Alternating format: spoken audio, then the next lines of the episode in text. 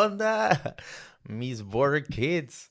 We're back again. Ya después de dos meses y cacho, yo creo como unos dos meses y diez días, quince días por ahí.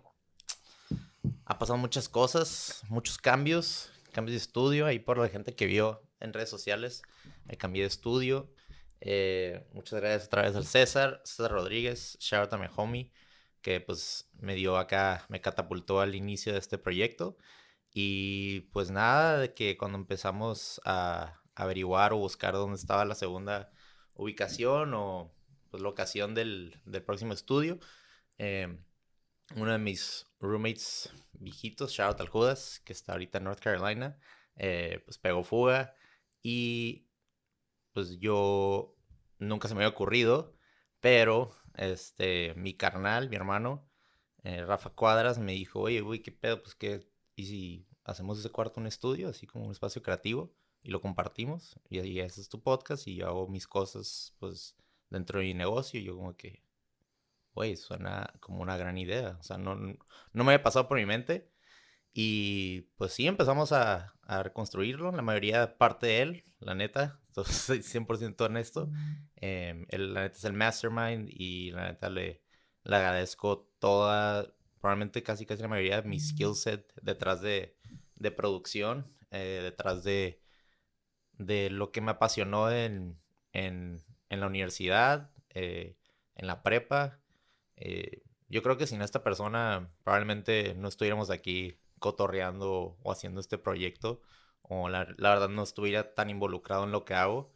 Em, verdad, verdaderamente es mi, se puede decir mi ejemplo a seguir desde, desde chiquito y desde que ese momento que me dijo, hey, carnal, métete a esta clase de la Miss Eklund en, en la OT Ranch, eh, yo creo que sí, ahí como que se me hizo un, me prendió un foco de, de, de meterme al cine y y pues el resto es historia, ¿no? Este, esta persona es una persona sumamente dedicada a lo que hace. Em, siempre que hablo con él, no sé, como que siempre tiene una lluvia de ideas que no paran día y noche.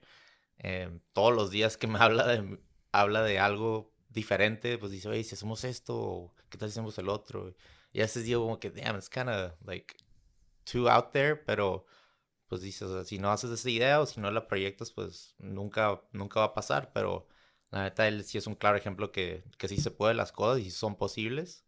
Em, una persona que desde, desde chiquito ha trabajado, desde haciendo pretzels en Wetzel Pretzels hasta trabajado con eh, agricultores en el gobierno, em, hasta ahorita ya tiene una agencia de marketing. No, la verdad, aquí podemos hablar, yo creo que nos podemos ir como unas 10 horas, pero pues es una breve introducción al invitado que tenemos, que es mi hermano, Rafael Cuadras. Rafiki, what's up, man?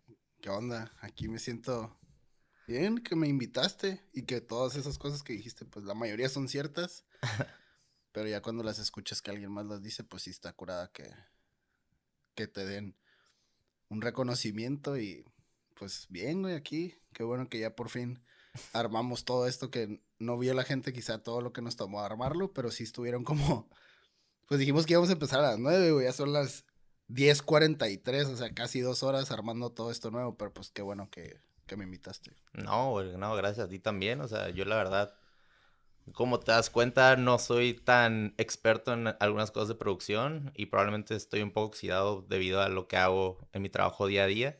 Pero pues obviamente regresando a, a esto de, de, de, cine, de grabar, de producir.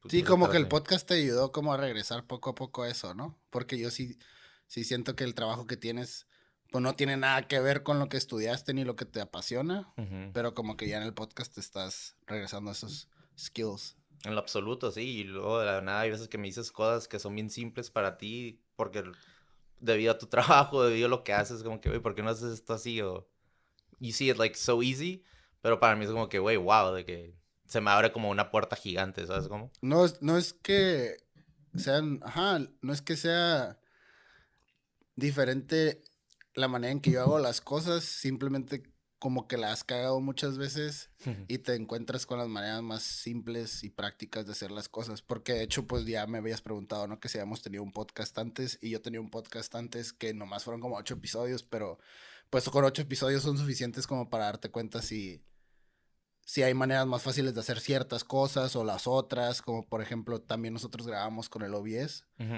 Entonces, encontramos la manera de conectar dos cam links, creo que hasta tres en algún momento, a la misma computadora.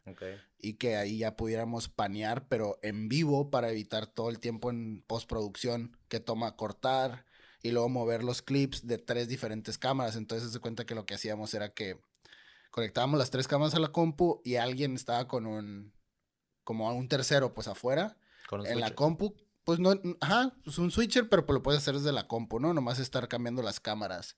Y luego ya después encontramos la manera que había como que hasta un plugin de OBS que le asignabas a una cámara el micrófono mm. de esa cámara y cuando se escuchaba audio de ese micrófono cambiaba el, la toma a esa cámara con la que estaba relacionada. Entonces, pues como que le vas agarrando la onda y vas encontrando maneras más prácticas de hacer las cosas. Sí, no, y es. Pues mucho, es mucho jale, o sea, mucha gente cuando lo piensa así por primera vez dice, güey, ¿cómo, ¿cómo haces todo eso tú solo o con otro compa nomás? Pero hay gente que, que no se quiere complicar y a lo mejor contrata un equipo de 10 personas para hacer algo que realmente una persona lo puede hacer. Pero que se complica uno y se cierra el mundo en vez de probablemente meterte a YouTube y hay muchos tutoriales o... O a veces es al revés, que la gente tiene más tiempo que dinero y no puede contratar a 10 personas, entonces eso te obliga como que a, hacer lo que puedas con lo que, con lo que tienes. Y hay gente que, por ejemplo, pues nosotros tenemos la ventaja, afortunadamente, de tener equipo, ¿no? Del equipo que se ha ido comprando a través de los años y más el equipo que tú ya traías y, y pues qué ventaja tener ese tipo de herramienta pero hay mucha gente que está grabando literal con sus celulares. Y pues bueno, o sea, la calidad de este celular también es mucho mejor que lo que era la calidad de una webcam o incluso una cámara DSLR hace 15 años. Sí. Pero a lo que voy es que el contenido es lo que al final es más importante. Entonces no te, no te debe importar si tienes la herramienta de lujo. Obviamente ya después si tienes la lana, pues qué perro. Y luego si puedes contratar a gente que te ayude, porque pues ahorita tal vez esto hubiera sido más rápido si hubiéramos tenido a tres personas en vez de dos. Probablemente. Pero pues de todos modos se arma, o sea, de alguna manera u otra se arma. Siempre hay área para mejorar, ¿no? Dentro de, dentro de la producción de, Ajá, pues, o, meterle más feria. Simón. Porque pues tú sabes, o sea, cuando trabajaste en el cine te dabas cuenta que las cámaras pueden irse desde cámaras de 100 dólares que ahorita ya puedes comprar en cualquier tienda o en Amazon, pero hay cámaras de cientos de miles de dólares, hay lentes de cientos de miles de dólares, equipo de, de, iluminación, de audio, los vatos que están así como bien aficionados al, al audio. Sí, yo no, yo no sabía de que en, como había casa, casa productoras de donde se rentaba equipo, o sea, lentes de, de que yo decía, ¿por qué, ¿por qué no compras los lentes? Y luego me decía, ah, ¿quieres, ¿quieres checar cuánto cuesta ese lente? Y me metía, pues, a cuánto salía el precio y salían como 100 mil dólares o 90 mil dólares, unos lentes, pues, para cine, que son de que ya otro, otro nivel, y dicen, no, pues prefiero nomás rentarlo para tres semanas, un mes, a gastarme todo ese dinero que a lo mejor no lo voy a usar para lo que es, ¿no? No pongas tu mano así porque se va a bloquear esa cámara. Ah, perdón, se ve la mano. Sí, se ve la mano cuando mueves tu mano así para acá. Eh, entonces, sí, de hecho tenía yo un vecino eh, en, ahí en La Cacho cuando vivía aquí arribita, que el vato vivía enfrente de nosotros y tenía una compañía que se llama Kinepost y el vato editaba pero eventualmente compró dos red cameras, los, los casing nada más, los bodies, pues cuestan más de 25 mil dólares cada case. Y cuando los compró, los compró en financiamiento, porque Red también tiene financiamiento, que si aplicas y tienes un buen credit score, te pueden dar una cámara Red y nada más creo que pagas como, pues como si pagaras un carro, ¿no? Al mes más o menos, porque eso cuestan. Eh, pero luego él las rentaba, güey. O sea, él ya te las rentaba después y había otras producciones aquí en Tijuana que no tenían esa cámara o no les alcanzaba y les le pagan 500 bolas, 1000 bolas, güey, al día para rentar esa cámara. Entonces, pues con que él rentara la cámara uno o dos días ya le, alcanzaba para cubrir la cámara todo el mes. Damn. sí, sí, sí, hay mucho equipo muy caro, güey. Sí, sí, sí. Oye, y tú, pues, back to memory lane, eh, pues yo como han, escuchado en, el, en, los, en varios podcasts que a mí me gusta pues el cine desde morro y todas estas ondas, ¿a ti cuándo fue lo que, lo que te hizo como que prenderte el foco a, a pues como que a meter tu tiempo a producir cosas o como que crear cosas de cero como con una cámara o ese tipo de cosas? Creo que lo primero fue cuando, ¿no te acuerdas que mi jefe nos compró, o él compró una cámara mágica, que era la cámara Sony, que le ponías un floppy de esos floppy disks, eran unos plásticos que traían dentro como un, disco duro, güey. La versión antigua de lo que es ahorita un USB drive o algo así, ¿no? Y, y, le ponías esta a la cámara y grababas y también tomabas fotos y todo. Entonces yo me acuerdo que cuando entré a la middle school, que fui a Rancho del Rey en Chula Vista, me, me tocó que me incluyeran en un club de música, güey. Porque durante cierto periodo elegías qué, qué gusto o qué interés podías tener. Y había gente que escogía soccer, había gente que escogía karate, había gente que escogía dibujo, había gente que escogía música, pero yo escuché una que se, uno que se llamaba Music Appreciation, porque cuando yo entré venía del Cumbres que acababa de aprender a tocar la guitarra mm. y estaba em, empezando a salir y a sonar Blink 182, Sum 41, todo el mundo de MTV, todo ese pedo. Entonces, con esa intención me metí a ese club y entré y literal como en las películas gringas, como la de Ferris Bueller's Days Off o como la de Breakfast Club, que estaban muy marcados los diferentes grupos sociales dentro del salón, de que a esa gente de esta esquina, esos cinco, les gusta la música gótica. A esos cinco de esa esquina les gusta el punk rock. A esos otros cinco de esa esquina son skaters, pero sí les gusta el punk rock, pero también les gusta el hip hop.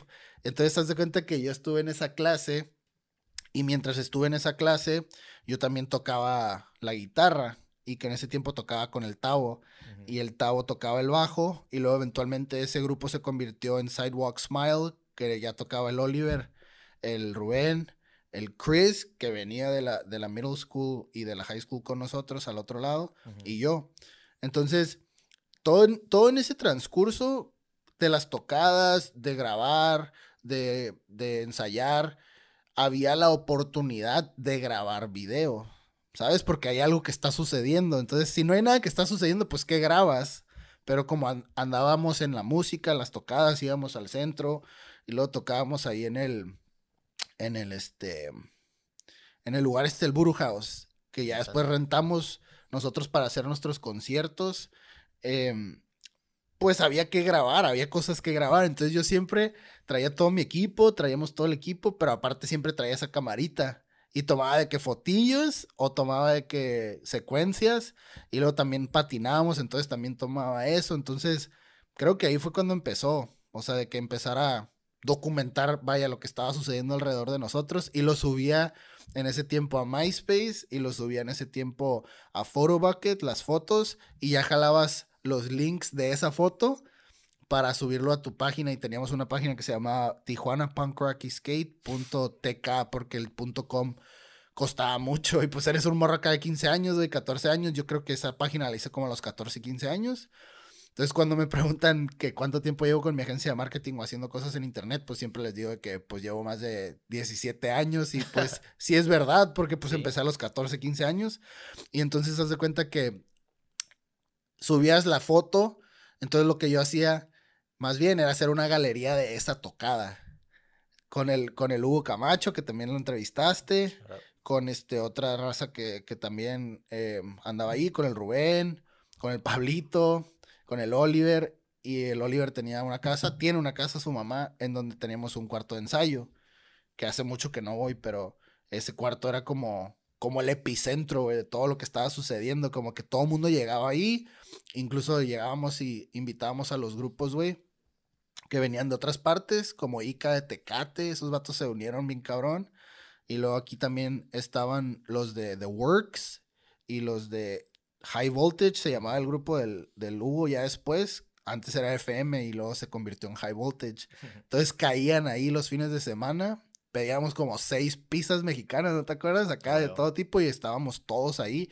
Entonces, pues ahí como que ahora sí que empezaba a documentar esas cosas. Sí, no, yo, pues, yo, yo lo veía de una perspectiva de un morro de 13 años con los, todos los carnalillos de todos y era como que el, el groupie perspective, ¿sabes? Como entonces yo veía como, como todo organizaban todos ustedes y yo la neta yo lo veía como, los veía como, los veía en un pedestal, pues, o sea, era como que eran como los Blink 182, pero pues de Tijuana, ¿sabes? Como- Locales acá. Literal, güey. Y la neta sí movían a gente, bien cabrón, güey. Detrás de. Obviamente, pues antes no había, no había Facebook, no había Instagram, pero pues, o sea, hacían los croquis y hacían los flyers. Y. Y, o que es, y que eso fue, disculpa que te interrumpa, No. pero que eso fue lo que a mí me empezó también a meter al diseño gráfico. Ujú, Muy, muy leve, no soy diseñador yo, pero tengo ojo porque desde ese entonces hacía los flyers para las tocadas sí, y el, el Hugo me ayudaba a huevo. porque él me decía qué programa descargar. En ese tiempo se llamaba Paint Shop Pro y luego ya después salió el ilustrador y el Photoshop y todo eso. Entonces hacíamos los flyers. Y yo me acuerdo que a mí me gustaba mucho un tema, güey, que era como de monstruos antiguos, güey. Como, como esos monstruos de las películas de terror como de los años 40, 50, como en blanco y negro. Pero yo los agarraba y los cambiaba de color y los metía en los flyers para que el flyer tuviera como una personalidad, digamos, y que la gente cuando viera el flyer pues como que frenara y, y- y leyera de qué se trataba, porque era la única, la única manera de invitar gente a las tocadas, güey, pasando esos flyers. Y los pasabas por Messenger, que para la gente que no usaba Messenger era como usar ahorita el WhatsApp. Entonces los pasabas por ahí, pero realmente no había así como empezaba apenas Facebook, güey. Entonces no había como que una gran, una gran manera de invitar a mucha gente a un mismo lugar. Sí. No, y, y pues está cabrón como que esparcir la voz y si no tienes como que pues las herramientas necesarias, pues hay veces que dices, güey, pues de, de aquí para dónde, ¿no? Pero pues como de alguna manera ustedes siempre encontraban la manera de esparcir la voz y tenían contactos y pues encontraban ahí por internet y si no era por internet, pues yo creo que, imagino que si iban a las escuelas los pegaban en los postes o... No, güey, creo que lo que hacíamos era en el centro, pegar muchos en los lugares donde iban a hacer los, los, Mm. los, las tocadas. Ok. Las rep- los repartíamos por Messenger, güey, y la gente llegaba, o sea, literal, en la casa del Oliver se hizo una tocada una vez que no sé cómo llegó tanta gente, o sea, de repente, y creo que sí cobramos como 5 dólares y al final era como que, güey, somos millonarios acá, porque pues, habían ido como 150, 200 personas a una casa, güey. Sí, Y pues de que pues con mil bolas, güey, decías como que, a la madre, cayó un chingo de lana. sí. Y este, y ver toda esa gente, la alberca terminó toda puerca porque la gente se empezó a tirar a la alberca ya, ya bien pedos. Y luego creo que uno de los que estaba tocando con, con un grupo que invitamos de Chulavista, güey, uno que se llama Freddy, ¿no te acuerdas de ese vato? Que se ponía bien pirata así, que, y que todo el mundo como que lo veía porque gritaba acá, porque en Sí, ese tiempo no era, no era rapear, no era escribir buenas canciones, era como gritabas, güey. Me Era- uno- era un greñudo, ¿no? Que se Ajá. le veía la cara y tenía unos frenos así súper llenos, así como que llenos de metal la, la boca. Simón, era Pero- como un personaje, güey, ese vato. y te- tenía una guitarra bien perra, ¿no? Tenía una guitarra bien perra, tenía un amplificador bien perro. Y en esos tiempos, pues ese era el símbolo de estatus, ¿no? ¿Qué, ten- qué equipo tenías? Y pues tenía buen equipo. Y el vato, me acuerdo que esa vez trajo como una bengala, güey. Como esos bengalas cuando te quedas en el freeway que no te, que no te funcionó el carro y que te quedas tirado en el Sí. freeway y que la prendes y ese güey prendió la bengala así, como que todo el mundo brin- brincando y bailando porque se usaba mucho eso, ¿no? Que bailabas como que a la música del hardcore y pues que la gente se divertía de esa manera, y güey. me acuerdo perfectamente que el vato ni habla, creo que apenas hablaba español, ¿no? Po- De que- muy poquito, como muy pocho, güey. Pero todo el mundo lo veía como, pues, porque gritaba bien cabrón y estaba acá como mamadillo y los pantalones bien apretados, me Ah, acuerdo. eso era otra cosa, ajá, los pantalones estaban bien apretados. Pero, pero todo esto como que se me hacía todo un mundo gigante para mí. En el aspecto que, pues, a mí, la clásica, ¿no? Mi mamá era de que llévate, hermano, a todas las tocadas. Y era como que tú de que, ah, fuck, ni pedo. Era como, ya, como el llavero, ¿no? De que, y ahí yo de alguna manera como que les ayudaba a cargar los cables o nomás ahí involucradillo. Pero, pero lo que yo veía también era como que a ti siempre se te ha dado la facilidad de cómo organizar eventos o como encontrar la, la conexión con gente, como, me acuerdo que, que llegaste a traer a una banda que se llama Grace Gale, eh, creo que trajiste a Lower Definition, eh, que eran de San Diego. O sea, bandas que realmente sí estaban empezando en, en, a pegar dentro de su género, pero tú como que encontrar la manera de conectar con ellos y los invitabas y los traías a Tijuana. O sea, de, de, de cuándo acá como que empezó tu inspiración a, a crear, como que conectar con gente y, y organizar cosas así. Todo, todo inicia como con la personalidad que tengo, que es que soy sumamente curioso. O sea, eso, eso siempre me ha servido para meterme por donde pueda meterme, pero para lograr lo que se me ocurre. Entonces soy una persona sumamente ocurrente, súper idiática. No todas las ideas las completo, pero se me ocurren muchas cosas.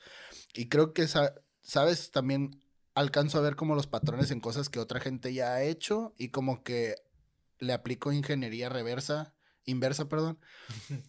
bueno, aquí es el border key, aquí somos pochos todos. Entonces, eh, le aplico ingeniería inversa, güey, para ver lo que alguien más logró, cómo yo lo puedo lograr. Entonces, esos grupos que tú mencionas, que ya después empecé a traer, literal, me puse a ver en el internet cómo es que funcionaba el contratar a un grupo o las, o las giras. Entonces, me acuerdo que... ¿Qué edad tenías ahí, perdón, cuando hiciste eso? Tenía como unos, como unos 15 años, güey, 14 más o menos. Y entonces me metí al internet y me salió un artículo en el que describía cómo contrataban las bandas a un manager, que a veces este manager venía de una disquera y esa disquera y el manager se ponían de acuerdo para confirmar fechas para que vinieran los grupos a tocar a otras partes. Entonces, Soma en San Diego suele ser hasta ahorita un lugar muy importante dentro de las giras de artistas de rock y de artistas de punk y de, y de música esta alternativa, incluso DJs, porque nos ha tocado ir a ver a DJs ahí. Entonces es un venue importante en San Diego. También está el Sports Arena. También estaba en su tiempo acá el, al lado de Soak City, el este... El cricket, bueno, Course Amphitheater Cricket. Ha cambiado de nombre muchas veces, pero ese venue entonces ha habido muchos conciertos en San Diego, es una ciudad grande. Entonces, como es una ciudad grande, yo dije, ¿por qué no también venir a Tijuana? Ya había visto que algunos de aquí de Tijuana habían traído a Misfits, habían traído a grupos grandes, me tocó ver aquí también a The Warriors, me tocó ver a grupos dentro de la escena que son grandes. No estoy diciendo que sean famosos, no estoy hablándote como un grupo firme o un Rolling Stones o algo así, ¿no? Pero dentro de esa escena sí son grandes. Sí. Y ya habían venido a Tijuana, entonces yo encontré en el perfil de Grace Gale, en el perfil de Undermined, en el perfil de Lower Definition, literalmente encontré el correo electrónico que decía booking arroba lowerdefinition.com. Booking arroba gracegale.com y mandé un correo electrónico. O sea, así de fácil, güey. Y lo redacté de manera que decía, pues algo como un poquito más exagerado de cómo iba a ser el show, porque pues era un morro de 14, 15 años, güey. Entonces no era como que yo tenía una compañía para hacer esto, pero lo que, lo que sí teníamos a nuestro favor es que ya habíamos hecho varias tocadas, que sí había asistido bastante gente y teníamos todo documentado. O sea, ahí está la importancia como de documentar todo y tener a tu alcance una cámara y un equipo de audio para grabar cosas o para tomar fotos o lo que sea, porque puedes demostrarle a la gente que lo que tú les estás pidiendo no es algo tan descabellado, güey, que es algo que tú sí puedes lograr porque ya lo has empezado a hacer antes o ya lo hiciste. Entonces les mandé el mensaje y los vatos dijeron, Simón, y esto es lo que te cobramos. Y creo que algunos cobraban porcentaje de lo que se generaba de las entradas y otros nada más cobraban como un flat fee. Y les dije, sobres, cáiganle. Y yo creo que para ellos también como que representaba ese pedo como tocar en un foreign country, que quizá no lo habían hecho. Creo que algunos de ellos habían tocado como en Europa y lugares así. Pero pues a ellos se les hacía curada la idea de tocar en Tijuana.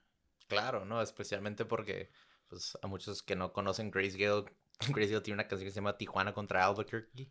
Entonces yo creo que también por ahí, me imagino que tú pensaste en eso o a lo mejor no, maybe you did, pero fue como que, fue como que, ah, wow, de que hicimos una canción y fue como que, pues, ¿por qué no tocar literal ahí la banda? Pues, o sea, Tijuana contra Albuquerque, entonces fue que también ellos dijeron, güey, pues a lo mejor se han ido a Albuquerque estos vatos y ahora vamos a ir a Tijuana.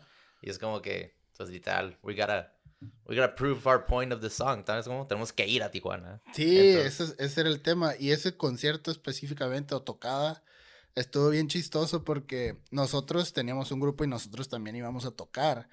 Pero cuando haces ese tipo de eventos, pues tienes que esperar lo, lo inesperado. Entonces sucedieron varias cosas, empezó más tarde, que el equipo esto, que el equipo el otro. Eso fue en el antiguo cine, cine Bujasán. Y estaba como que súper precario, güey, ahí. O sea, nomás era como que conéctate ahí, enchúfate ahí, pero no había como un surge protector para, para la luz. Y creo que, ¿sabes? Botó todos los switches y se fue la luz como por 30, 40 minutos y luego al final ya pudimos arreglarlo. Varias cosas que pasaron y al final me acuerdo que el Rubén estaba todo emputado porque no podía el vato tocar, abrirles a estos güeyes. Y yo como, güey, pues sí entiendo esa parte, pero pues el chiste aquí es que toquen. No, que quién sabe qué, que ya hay que tocar. Y esa vez terminamos nosotros siendo los headliners, porque ya que habían tocado todos, porque pues mi interés era que tocaran todos, pero ya como a las 11, 12 de la noche, pues dijimos, pues fuck it, pues hay que subirnos y de hecho sí se puso curada esa vez. Sí, sí me acuerdo completamente que era como, estaba medio abandonado, ¿no? Acá se veía así como medio no, no, spooky. No medio abandonado, estaba abandonado. sí, estaba spooky acá el trip y sí recuerdo perfectamente todo eso, es como que estrés detrás, pero... O sea, no, yo no me puedo imaginar a los 15, 14 años o 16 invitar a una banda de ya que tienen, que tienen como 20, poquito más de 25. Algunos sí estaban marrucos, güey. Sí, tú de acá, morriga, acá 17 llegando, 16 llegando, que ellos llegaron a Tijuana. Tú, oh, welcome acá, de que. Sí, pues todos, eh, fuimos varios, güey. Fuimos esa vez a recibir los varios, pero sí, sí me sentía a veces un poco underqualified, la verdad, pero pues no, no, no me daba miedo per se hablarle a vatos que a otra gente quizás sí le hubiera dado miedo. Sí, pero todo esto que comentas como el, el, estar organizado, de tener probablemente una base de datos donde tenían fotos de eventos antes, eh, tener estos recursos que a lo mejor, pues otras personas pues dicen, pues quién es este vato de que me está invitando a Tijuana, pero quién es, ¿no? Y a lo mejor ya tenían esa página de, de las tocadas y luego tienes estos flyers, entonces ya tenías esta evidencia detrás de, de lo que has hecho. Pero es como que habla mucho de ti tan temprana edad de que tú ya estabas preparado y listo como para venderte o invitarlos para vender pues Tijuana y que venían a este venue. Y como que de ahí pues nace pues tu inspiración, tu dedicación y también tu, eh, ¿cómo se dice? Pues tu, tu este, pues tu, val, tu valor pues para, para vender esto y es como que a esa edad, yo a los 14, 15 apenas, pues, no sé, estoy en, estoy en mi casa jugando videojuegos y nomás saliendo y that's pretty much it en mi, en mi vida. Pero pues, o sea, todas estas cosas ya me estoy dando cuenta como que, ok, pues con razón, como que sabe cómo vender algo, vender un producto, sabe cómo comunicarse. Eh, a lo mejor sí te, cuando mandaste ese correo a la banda, eh, pues inventaste algunos rollillos ahí como que para venderlo, vender más a la banda para que viniera. O sea, todas esas cosas es, es algo sumamente como que extraordinario, que no mucha gente lo hace o no mucha gente pues pasa por su mente, pero para ti como que dices, güey, pues la neta, pues no está tan difícil, pero mucha gente se lo, se lo complica, ¿no? Es un, ajá, también es un tema de no, no creer en ti mismo. La gente cuando, cuando no cree en sí misma, le cuesta más trabajo hacer las cosas. Y creo que con que tú te la creas, puede ser medio extremo eso y puede ser un poco peligroso, porque puedes caer, caer en la ilusión de que puedes hacer cosas que realmente no y tener expectativas muy altas, pero creo que todo también tiene que ver con, cuánto crees en ti mismo. Claro, y aparte, pues, ah, cambiando un poquito de tema, eh, pues de, de, tu lado creativo y tu No, no hay que cambiar de tema. ¿No quieres cambiar el tema? No, quiero hablar de eso por dos horas. Creatividad nomás. Ah, no es cierto. Sí, pues es tu show. no, pues hablando de creatividad y todo, también pues tienes tu lado de, de ser atleta, ¿no? Desde temprana edad. Simón. O sea, desde la primaria jugabas básquet, jugabas fútbol, jugabas, eh, digo, hacías karate. entonces, como que esa disciplina dentro de ti, el enseñar, el darte cuenta que a veces se pierde y a veces se gana. O sea, también como que eso, eso también creces como persona, ¿no? Tan, tan a temprana edad y a lo mejor te haces más competitivo y te das más a valor y también como que, pues como dices tú, el creértela y como que, güey, hasta el último, pues ganar, ¿no? Y a veces se pierde, pues se pierde, ¿no? Em, algo que estamos hablando, pues el Giovanni, que, que lo entrevisté, y al Oscar, que pues estuvieron en el atletismo. Eh, eh, ¿Tú crees que algo, pues, detrás de eso, de, estar al deporte tan temprana, también, pues, te, te ayudó a ser la persona que eres? Definitivamente, sí creo que tiene que ver. Pero lo que se me hace muy chistoso es que tú me consideres a mí una persona disciplinada cuando yo a mí mismo no me considero tan disciplinado, güey.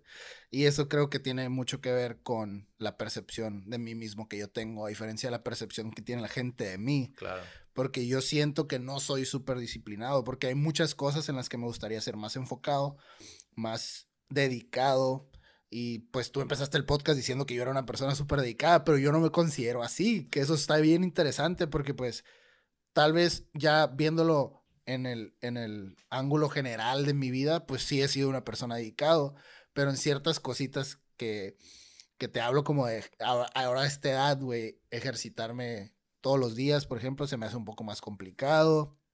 Em, algunos proyectos también, si no le empiezo a ver inmediatamente un resultado, pues como que me agüito y me desenfoco y ya me voy a otra cosa, como este Shiny Object Syndrome que todos los emprendedores tenemos, tendemos a tener, que pues te vas con lo primero que se te hace más atractivo, ¿no? Y si ya tenías bien enfocado un proyecto, de todos modos te mueves porque pues te ofrecen un jale o un proyecto que te va a hacer más lana supuestamente o que es más atractivo para ti porque es algo que te apasiona. Entonces siempre he tenido esto, pero sí, pues si lo ves en el esquema general de las cosas, pues sí he sido una persona disciplinada y sí tiene que ver que el deporte te hace más inmune a, a desenfocarte. Porque si quieres competir a un nivel en el cual todos los demás están compitiendo, te tienes que enfocar. Y ahí es de que inmediatamente ves si no está teniendo resultado tu entrenamiento, porque en el atletismo pues es una carrera de velocidad. Y entonces si pierdes y constantemente pierdes, pues te vas a dar cuenta que algo que estás haciendo no lo estás haciendo bien. Alguna parte de tu entrenamiento no está teniendo resultado como tú quisiste. Pero si ganas y, siempre estás en los primeros tres lugares, pues obviamente algo estás, estás haciendo bien. Entonces está como ese positive reinforcement, que es una parte muy importante de la disciplina. Si no hay positive reinforcement, rara vez la gente es disciplinada porque no tiene ninguna razón para ser disciplinada. Entonces sí creo que el deporte, el atletismo y...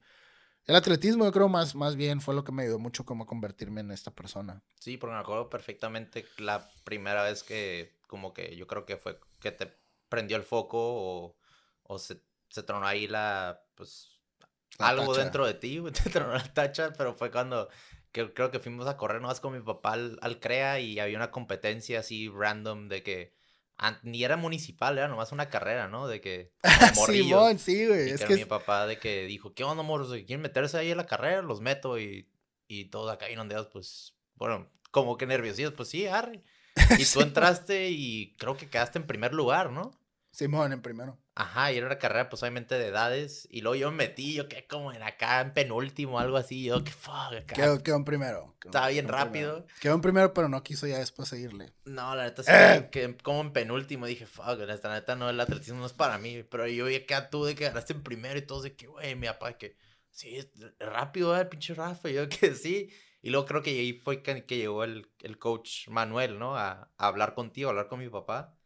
Y por ahí, pues fue donde empezó, pues, el, el, el, el interés, ¿no? Al atletismo.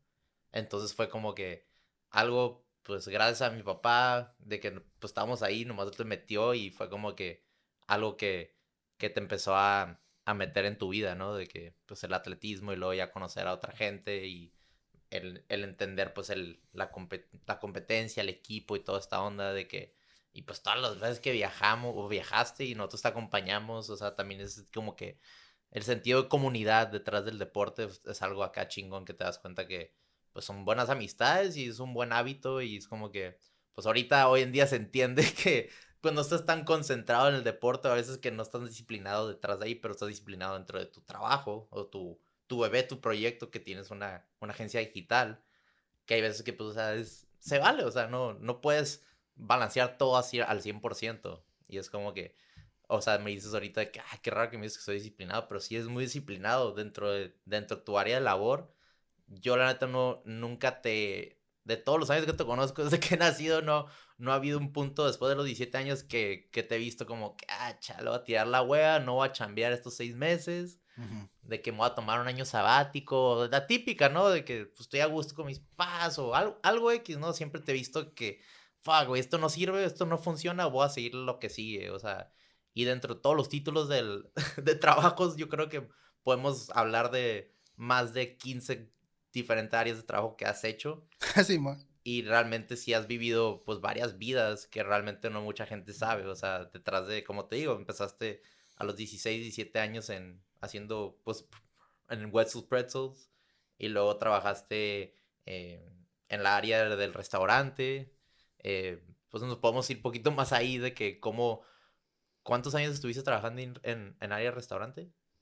Varios, güey. Empecé, no sé si podría considerar un restaurante Wetzel's Pretzels, pero sí, ese fue mi primer trabajo. Y me acuerdo que esa vez la manera que entré, güey, fue porque había un career fair. Eh, y, nos invitaron a los que ya teníamos más de 16 años en la OTAI. Y ahí encontré ese trabajo. Y, y, me contrataron. Y luego me fui al training en Carlsbad y todo. Y eventualmente trabajé ahí en el Hotel Ranch Mall. Ah, Creo que ahí estuve como un año, güey. Y luego después de eso, los de los arcos, los Angulo, estaban abriendo un restaurante en Chula Vista y me jalaron para que fuera buzzer, el recoge platos. Y luego ya eventualmente me convertí en mesero. Luego en eso me metí a los Marines. Luego ya después de que salí de los Marines me fui a la universidad, pero en la universidad encontré un trabajo en restaurantes. Y luego ya me quedé en restaurantes por un buen rato. Y es, eso estábamos platicando la otra vez, mi papá y yo, que en un restaurante tanta gente agarra trabajos tan rápidos porque es uno de esos trabajos que te contratan inmediatamente y que también es bien fácil como que salirte. Entonces como que en esa etapa de mi vida que había otras cosas de por medio, pues era bien fácil entrar a un jale de restaurante y que te contrataran, sí, te necesitamos mañana, a diferencia de un jale, por ejemplo, de algo corporativo o algo ya más godín, güey, que es como, pues son tres entrevistas, güey. Te tenemos que hacer un background check, te tenemos que hacer ta, ta, ta, ta, ta, dos meses, güey, antes de que empiece a, trabajar, una oferta formal de trabajo, todo ese, ese trip y en los restaurantes, pues entraba y salía. Entonces yo diría que sí dura como unos cinco o seis años en este mundo de los restaurantes. Pero aparte, no nomás trabajar de, en, en una posición de, de, restaurante, pero trabajaste de servidor, trabajaste de mesero, trabajaste de de, servidor, no, de mesero. De server. Pero sí, servidor. Buzzer. Buzzer, luego trabajaste atrás en la cocina. ah, sí, también, también trabajé en la cocina, de hecho. Sí, sí trabajaste Tú también trabajaste conmigo. Trabajamos juntos en puesto. Un verano que me invitaste, me dijiste, ¿qué pedo? Porque estaba como dos meses sin hacer nada en la casa. Y me dijiste, ¿qué pedo? Ahí, chama, el puesto, ¿qué pedo jalas? Y yo, pues, y me acuerdo acá perfectamente el primer día acá de que yo muy nervioso porque nunca había trabajado en cocina. Y de que tú de que, sácate las manos de, de las bolsas, así como papá. Y de que, ¿por qué? Pues, ¿Por qué se hace acá? Y yo de que, ok. Y luego ya de ponte vivo acá. Pero pues obviamente te entiendo porque querías hacer como que una impresión de, güey, yo te estoy invitando a dar el jalo y que da una buena impresión, ¿sabes? Como, sí, pero, pero, pues, es que, ajá, es que, es que a veces el ser humano es bien chistoso, güey, porque te da un poquito poder, por así decirlo, o un puesto, y ya crees que tú tienes como que la orden final, güey. Un puesto en puesto, güey. pero bueno, este, pero como, te digo, has, estado en todas las áreas dentro del restaurante, entonces como que, you know, conoces todas las dinámicas detrás de, del, pues puede ser del mundo, el restaurante. Sí, bueno. Y, y yo creo que también eso, pues, es otra herramienta dentro de todo tu toolkit que tienes, o sea, el, el trato al, al cliente es muy importante, ¿no? El cómo, cómo llegarle, pues, en comunicar algo y venderle un platillo, el, el cómo servirle, el, el cómo comunicar un, un tono, pues, amable y no, no llegar en un tono así mamón y probablemente, pues, ahí depende si te van a dar propina o no. Eh, también el comunicar eso al mesero o comunicarlo al, al chef. Entonces todo ese tipo de cosas como que detrás del restaurante, aunque dices que es un trabajo que es, como se dice, indispensable. Es muy fácil pues que te they get rid of you y mañana consiguen otra persona. Al contrario, creo que No indispen- indispensable. indispensable es cuando no te pueden quitar o cambiar. Ándale. Pero es no, No, digo, dispensable, ¿no? así es. Pero, o sea, es, es algo muy increíble. O sea, también detrás de, me acuerdo que también hacías eh, pláticas en, en un restaurante que se llama Casa de Luz. Ajá. De las primeras veces que, yo creo que Tijuana, San Diego, la raza así dentro de nuestra comunidad de gente, pues no sabía lo que era una leche de almendra o nunca había escuchado así leche de almendra. y Sí, que- incluso la raza fresona, porque a esa raza te estás eh, refiriendo, sin decirlo, pues este dato no quiere decir la neta, pero sí, la raza fresona, pues estaba, casi siempre la gente que tiene más lana, pues va a estar más próxima a hacer los cambios de salud, porque pues una persona que no tiene tantos recursos, pues no se preocupa de esas cosas, güey, o sea, está tomando coca porque pues eso es lo que sale más barato, o está tomando no toma agua porque pues no está acostumbrada, pero la gente fresa incluso no tenía esa, ese lado y empezaban como a convertirse en veganos y empezaban a comer cosas orgánicas y todo ese show fue como en el 2022, mo- 2023, 2023, 2013, ¿no? Perdón, 2013, güey. Cabrón, Es que ando, bien- ando bien mal, güey, Te estaba yendo para el futuro. ¿eh? Sí, este, no, 2013, Simón, 2013 por ahí. Y yo trabajé en ese restaurante que era todo orgánico, todo vegano y la chingada. Entonces estaba perro. Entonces, ajá, me tocaron hacer unas pláticas. Que eso también fue algo que a mí se me ocurrió. O sea, no, no era algo que me obligaron a hacer. Y otra vez volviendo a mi, a mi ocurrencia, yo veía que había unas clases en inglés que daba una morra que también trabajaba ahí. Y yo ya empezaba a adaptarme a ese estilo de vida y a ese estilo de comer y todo ese, ese rollo. Entonces yo dije, ¿por qué no lo hacemos en español? Y de hecho terminamos teniendo más gente interesada en las clases en español que las de inglés, güey. Wow. Se llamaba Mente Sana en Cuerpo Sano. Y era como una serie de clases. Y también ahí volvemos a lo mismo. También lo grabé. ¿No te acuerdas que también lo No grabamos? No, recu- recuerda. Y fue como 2011. Todavía estaba yo en high Ah, school. ok, era ok. senior year. Y me 2011. acuerdo que hasta invitamos al traje al Horacio. güey. ¿Te acuerdas? Y tú estabas enseñando, dando una clase de cómo hacer leche de almendra casera. Y yo lo graba, yo lo grabé. Simón. estaba acá zoom out, zooming in y llegando ahí grabando toda la gente bien intrigada. Exactamente. Y, y era como que algo como que, pues sí, otra vez llevamos a lo mismo, de que organizar algo tú que, como dices, estás curioso y lo hiciste y lo hiciste saber a la gente. Y ahí te empezaste, empezaste también otro trip de, pues, convertirte en, en vegano y hacer como que... Y correr también. Y- Porque en ese tiempo ya corría, pero ya corría a fondo. Ya no corría atletismo. Y Ok. durante el tiempo que era vegano y que comí todo crudo y vegano, me aventé como seis medios maratones, los tiempos más rápidos de, de mi vida. Este, y estaba corriendo un chingo. Y estás comiendo, ajá, no estabas comiendo pues animal. No, no estaba entonces- comiendo animal, pero aparte lo tomé un poco más extremo, güey. Tampoco estaba comiendo cosas cocidas. Wow. Y me acuerdo perfectamente que ahí también fue la, como, como también dice Carla, bueno, el Emiliano, eh, cuando invité al Emiliano. en la Ah, Simón, aquí estuvo ese cuando- vato, güey. Pues no aquí, en el otro estudio. Pero, Bueno, pero en este mundo que, que has creado, en este multiverso, güey. Pero fue como que... Ah, también estuvo que- Carla, ¿no? Es que has tenido mucha gente que yo también conozco, pues por eso. Sí, Carla y Emiliano juntos. ¿Pero qué te dijeron ellos? Que el Emiliano cuando empezó a hacer kombucha con, con Carla, de que también, o sea, tú y el Emiliano se hablaban y se Yo compartían le di la ideas, idea, güey. Se compartían ideas. de- Del vato que sea honesto, güey. Yo le di la idea. No, no, no sé si sí, yo se la di. pues, obviamente yo no era el único que hacía kombucha, pero yo hacía kombucha en ese tiempo. Sí, pues y- hicieron un date ellos, se conocieron, o sea, se conocieron y dijeron, vamos, hay que hacer kombucha de date. Ah, ok, Y ahí ok. fue cuando se... Pues este vato hacía un mercado orgánico, güey. Y lo hacía ahí en, en un restaurante de su mamá, creo, afuera. Y él me invitó una vez para que diera una plática. Eso ya fue mucho después, pero todavía no, no hacían Carlas kombucha. Ujú. Entonces, sí, güey, estábamos entrando en ese mundo. Sí, no, me acuerdo comida. perfectamente y también les dije ahí en esa historia y te digo otra vez cuando me acuerdo que, que yo abría el refri y, y estaba esa madre que parecía como pinche, como una anguila viva, güey. y hasta mi, y hasta mi mamá está bien sondeada de que ¿qué es esa Hasta madre? hace poco esa madre sobrevivió acá. Esa madre es como, como dinosaurio, viejo. O sea, no, no, no, no se muere, güey. Es un SCOBY, güey. Ajá. Es un hongo, es una levadura. Entonces esa madre sí sobrevivió mucho tiempo, pero lo tienes que tener en el refrigerador. Y eso duró años en el refrigerador, incluso ya después de que ya no hacía kombucha, güey. Simón. Sí, es algo, a, a mí era muy peculiar, yo no- nunca he visto eso en mi vida y yo de que... ¿Y qué pensabas que era, güey? Pues era como, como pus, güey. Pero tú no me sé. veías raro, o sea, como a mí me veías como una persona rara, como, ¿por qué mi hermano está haciendo ese tipo Yo de nomás, cosas? pues yo te veía como, ah, está súper hippie vibes acá, este- estos, estas zonas, que la neta sí es algo como que hippiezón, ¿no? De que el ser vegano, ese vibe así como que te da hippie. Pero cuando vi esa madre adentro ahí, dije, ¿qué pedo? ¿Esa madre está viva o qué? O sea, pensé como que se está, porque se está moviendo, porque da vueltas así, ¿no? Alrededor del agua, güey. Pues, lento, pero sí da vueltas. Sí, güey, pero pues, la primera vez que veía eso, madre, imagínate, abres el refri, tú quieres agarrar leche de almendra, quieres agarrar un pan, güey, o algo, y nomás ves esa, esa madre como donde pones la horchata, pero nomás veías una madre café, parecía como popó, la neta, güey, y era como que, what the fuck is this? Y tú, ah, es mi kombucha, güey, no la toques, y yo como que, ok, güey.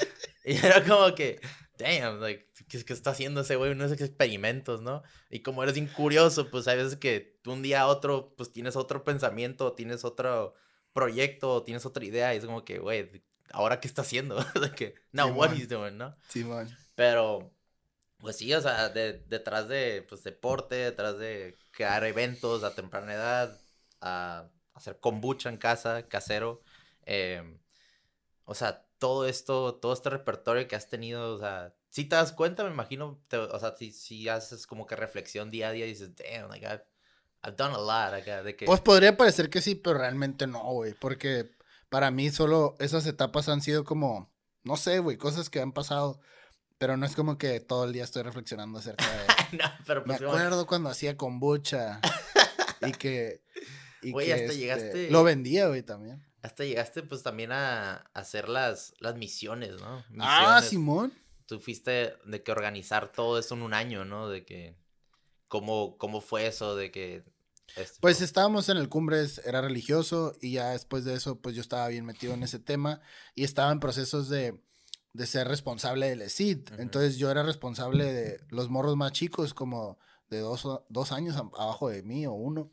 Y este, y el padre Gabriel, que era como un encargadillo aquí en la región, no nada más de Tijuana, sino que también el vato estaba encargado como de Hermosillo y de otras zonas en, el- en las cuales el Cumbres tiene acá el territorio. Era como el sheriff, pero católico acá. No, era más como, como un diputado acá de, Ah, del- de los legionarios, pero de esta región, tipo sí, acá. sí. Pues los padres, es bien chistoso, güey, como que la, la jerarquía, güey, que hay de los padres, ¿no? Porque pues ese vato es literal un padre, pero también la gente, tiene gente a su mando, tipo como que otros padres acá, como más minions acá, y luego arriba de él hay gente más poderosa, digamos, dentro de la jerarquía de los padres. Está bien ondeado eso, güey, es como política o es como, pues sí, o sea, es una organización al final. Entonces este güey este güey, bueno, este señor, este padre, esta persona iluminada, eh, como que identificaba en ciertas personas que íbamos a decir aptitudes de liderazgo, güey. Y creo tener una aptitud al liderazgo. Y este güey lo vio y me invitó a ir a un cursillo que fuimos en Chilapa, Veracruz, varios de aquí de Tijuana. Y luego ya que regresamos, como que ya veníamos entrenados para poder organizar Ya misiones. traían el vibe acá. Pues ajá, ya tenemos la, ajá, Pero la ¿por qué se- experiencia, por así qué se llamaba decirlo. cursillo? ¿Por le pusieron un curso? Porque pues no era un curso, güey, no era en sí un curso, era Un como un seminario. Pero pues ya sabes cómo es la raza, ¿no? Pero acuerdo que yo escuchaba decía, oh, fueron el cursillo. Pero como que cursillo, de que... Sí, un cursillo. cursillo. Y, y ya regresamos y me tocó organizar misiones. Me dijeron, ¿quieres hacerlo? No, pues Simón. Ah, pues bueno, entonces empezamos a poner de acuerdo a todos los otros grupos del ESID. Y en ese tiempo me ayudó el Fernando Gutiérrez y también el Tota. Y no me acuerdo quién más vino de Mexicali que también tenían cursos, cursos, que también tenían grupos allá. Y pues hicimos misiones, güey, y los llevamos al Valle de la Trinidad, eran como 90 morros y también jalé a mucha gente de la, de la Otay, porque en ese tiempo ya estaba en la Otay Ranch. Y nos fuimos, güey, para allá. Y en ese, en ese viaje también ocurrió un accidente que también, si lo vemos en cuestión de cómo marcó mi vida, pues también marcó mi vida ese accidente en el cual el Fausto Gutiérrez estaba arriba de mí cofre de un carro que había rentado y él y otros dos, el Adrián Castañares y el Fabián, otro vato. Y se subieron y nada más los iba a llegar de que a la siguiente cuadra, güey. Pero no se bajaron del cofre, pues morros acá, jóvenes, como no pensando en las consecuencias. Y el vato se cayó y le pasé por, por arriba con el carro, güey.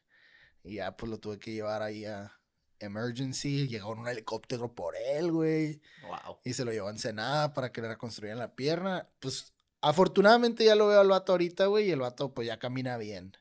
Pero sí, eso fue lo que pasó allá, güey. Sí, pues un trauma, un trauma para todos, ¿no? Para todos, sí, porque la gente empezó a llegar de, de misiones y no sabían a ciencia cierta qué había pasado. Claro. Entonces todo el mundo nada más estaba así como que, ¿qué le pasó a Fausto? ¿Qué le pasó al Fausto? sí. Y también los otros vatos que estaban allá conmigo. Pero pues nadie pensaba en mí, güey. Yo también, yo también me sentía acá súper traumado, güey, porque dije, le, a un compa le hice un daño, ¿no? Claro. No es la dimensión de las consecuencias a la edad de 17, 18 años, porque pues estás viendo todo por primera vez todavía y, y piensas que sabes todo y te quieres comer el mundo de un bocado y pues estás a toda madre porque pues traen un carro y en la terracería y de la nada pasa esto y es como que, oh shit, now what do we do? ¿Sabes? Como de que I didn't see, o sea, nadie esperaba eso y... Y luego como teléfono descompuesto, pues obviamente nadie sabe lo que pasó y luego pues nomás escuchan un lado de la historia y luego hay veces que pues güey, de que pues sí, tu- tuvo cabrón lo que le pasó a él, pero pues nadie me preguntó cómo estaba yo y cómo me estaba sintiendo detrás de eso, o sea, yo, yo también me siento culpable y también, o sea, estoy pasando por un trauma de que... Ajá, y luego lo, lo peor era que había militares en ese pueblo. Ya ves que hay pueblos de la baja donde viven también Como comunidades de militares. Ajá. Porque ahí tienen un retén o porque ahí también siembran mota o algo y pues los vatos andan ahí haciendo su jale. Y pues cuando pasó esto, güey, me acuerdo que esos vatos se enteraron y pues me andaban buscando, güey, wow, para, para arrestarme porque pues obviamente yo había hecho un acto en sus ojos criminal. Y como no había pruebas, nadie sabía exactamente qué pedo, pues los vatos su jale era pues, agarrar a esta persona que atropelló a otro vato. sí, Y en ese tiempo había con nosotros un abogado que era de Mexicali, que también era responsable de un grupo de SIDA allá, mm, que ya estaba más, más grande, porque en ese tiempo yo tenía como 17, 16 más o menos, pero él ya tenía como 25, más o menos 30 por ahí, ok, y era abogado y todo. Y él me ayudó para, para librar ese pedo, güey. O sea, ese problema de que me andaba buscando, pues ya dijo como que no, pues la persona esta no va, no va a presentar cargos, fue un accidente, y pues ya, pero sí, los militares ahí me andaban buscando, güey. damn, damn, no, pues suena... O sea, ¿qué tiene 17, 17 años? Por ahí.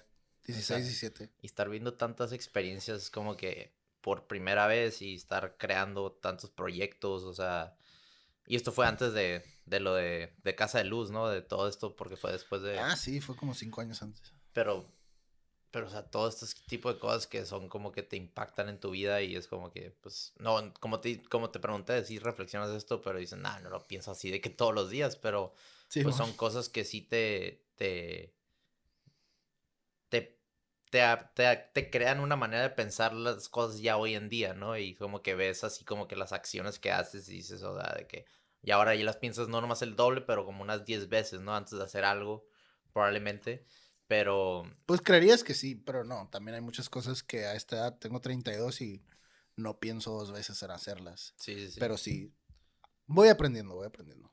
Claro. Y. Y detrás de. O sea, aparte, pues sí fue un, fue un éxito, ¿no? Es- ese año en misiones, o sea. No sé. aunque. ¿Tú, Aunque tú lo considerarías un éxito? Tú fuiste, ¿no? Yo no fui a esa. Ah, ok. Pero pues de lo que escuché, o sea, hiciste un gran trabajo. Pero del lado de, de los compas, pues. La mayoría, vamos a ser honestos. Misiones no es nomás para predicar la palabra y, que, y juntar a gente en Semana Santa. ¿No? No, no es. güey. La neta es como. Di la neta, güey. es para tirar party, probar el cigarro por primera vez, pistear. Y la neta es como que a mucha gente le va a doler eso, pero es la neta, o sea, Simón, gente incluso in- en, en algunos casos hasta... agarrarse a morras del- de los ejidos, o sea, hay muchas cosas así que no quieren tocar el tema así los, las escuelas católicas, pero la neta es la neta, güey, o sea, hay muchos amigos míos que me decían, güey, mi primera vez que me ¿Quién? puse una peda. Di nombres, güey. No tengo nombres de Ay, güey, pinche vato, pues no puedes decir amigos míos y no decir nombres, güey. No, pero son compas que ya, o ¿Quién sea, se puso pedo en misiones, güey? no me acuerdo. Dame güey, tres nombres, güey. El Cucharas, güey. Ah, ese no es su nombre, güey. La No gente aquí no sabe quién es el Cucharas, No güey. acuerdo cómo se llama, güey. ¿Pero era de otro lado o qué? Era de aquí de, de Tijuana, creo. Ah. Pero, pues, o sea, lo que, di- a lo que voy es como que, o sea, eh, ya perdiste, el- me perdí el tren. Estabas hablando de por qué la gente cuando va a misiones está en una etapa en la que están experimentando y pues no nomás van a predicar la palabra de Dios, van a intentar cosas nuevas, güey. Ajá, o sea, van a intentar cosas nuevas, pero, ah, lo que iba es que, pues, había muchos amigos que dijeron, no, güey, tu carnal se pasó de lanza, güey, yo, ¿por qué, güey? Y luego, no, es que me cachó con una botella de bucanas, y era como que, güey, pues, ¿por qué llevaste una botella de bucanas? No, pues íbamos de, a pistear, güey, pero... Sí, güey, es que de, de- esa, de esa vez mucha gente como que me agarró rabia, güey, porque yo enfrenté a mucha gente a un hecho muy, muy importante, güey. Eh, muy importante. Escucho como señor, ¿no? Pero, pero neta, güey, a esa edad ya estaban muchos morros desar- desarrollando problemas con sustancias, güey. Sí. Alcoholismo, todo ese tipo de temas. Entonces hubo varios morros, güey, que traían mota, güey, en misiones, güey. Sí. Cuando tienes que dar una cara frente a una comunidad y, y, y pues, güey, obviamente agarras cura, güey. Yo también he hecho cosas muy así. Pero en ese momento, güey, traer mota, güey, ahí en misiones. Y luego la traían adentro metida como de unos desodorantes que le habían como que quitado el, el desodorante para que metieran ahí la mota y luego lo, lo cubrían con, el, con la parte del desodorante para que no los agarráramos, pero luego alguien me dio el pitazo como que, güey, ahí los traen ahí adentro, güey. Y yo pues lo abrí y ahí estaba la mota y yo como que, güey, ¿por qué hacen eso? O sea, ¿qué necesidad? No se pueden esperar una semana, güey, a regresar a su casa y fumar mota en su casa. Entonces muchas de esas cosas, luego las botellas, güey, también, o sea, de repente, güey. Sí. Hicimos como una operación mochila, viejo, así como que abriendo todas las mochilas de todos. Y me encontré botellas no solo de bucanas, güey, botellas de vodka, botellas de, de, este, de tequila, cigarros. O sea, eso sí era bien normal, güey. Que, que la gente como andaba allá, pues compraban cigarros ahí en el Oxxo o en las tienditas de misiones y Claro. pues fumaban, ¿no? En las noches, la gente que se ponía peda. Pero mucha gente, pues sí, estoy Pues de sí, acuerdo, como que me odió después de eso. No, pero, ajá, y- pero también los morros iban, decía misiones y se iban de party, porque pues es una, no están con tus papás, Simón. dos, estás con gente alrededor de la misma edad, y tres, es como que, pues, güey, estás, you feel kind of free, porque estás en un ejido, en un pueblo que nadie te conoce, y a lo mejor, pues, te, estás, estás güerito, y es como que, ah, de que como que te da más poder, de alguna manera, pues, puedes sentir eso, y pues la gente de pueblo es como que, pues, está ahí, y es como que, Sí, es una dinámica bien rara, güey. Sí, está muy tripeado. Y por eso pues, también me dices, ¿quién? ¿Quién se puso pedo? Pues no voy a decir nombres. Es como ¿Por que, qué no, güey? Pues aquí no se trata de quemar a gente, güey. Ah, que yo, pensé el- que, yo pensé que sí. Sí, güey, no, no es, no es para crear acá controversia, ¿sabes cómo? De que, pues, Eso vende, güey.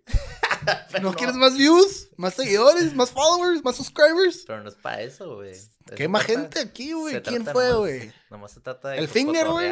Ah, él también se sentó aquí, ¿no? También lo entrevistaste. Este güey no iba a misiones, ¿verdad? no fue misionario. Ah, ese güey es ateo, creo. No, pero ese güey se fue. no creen Ese güey no- Dios. nunca fue a misionar, fue a loquear. pues, pero, pero no a misiones, güey. Se fue a otro lado, güey. Pero sí, a lo que voy es eso, de que es es una, es un, una actividad muy interesante. Y yo, la neta, yo fui por, para tener horas de community service para la escuela. Oh, sí, cierto, porque dábamos esas horas. y yo creo que jalaste gente de Hotel Ranch por eso. Sí, de hecho, sí. Entonces, sí, fue como que. Fue unos viajes así muy interesantes, o sea, de que misiones de que no, hay que predicarla para y otros de que no, hay que pistear, de que, güey, ¿qué, ¿qué? De que hay que hablar a los moros de esto y lo otro, hay que dar, pues, a predicar la palabra, lo que es, ¿no? Pero, Es válido, güey. Y, y, y digo, aquí afuera tenemos los libros que he leído, que me gusta a mí mucho leer, güey. Pero hay un libro que se llama Upstream, Ok. que son los problemas que puedes solucionar más arriba, digamos, en el arroyo o en la corriente del río. Que, por ejemplo, ya para cuando te llega a ti un problema, o dentro de la corriente de un río, ya para cuando te llega esa, el- esa agua contaminada, por así decirlo, se pudo solucionar el problema más arriba, en la corriente, ¿no? Si lo solucionaras allá, pues no tendrías que tratar de reaccionar al problema ya cuando te cae a ti. Pues ese problema se solucionaría fácilmente, güey, de que Misiones si no llevas a morros a esa edad, güey. O sea, no, ¿a quién le cae en la cabeza, güey?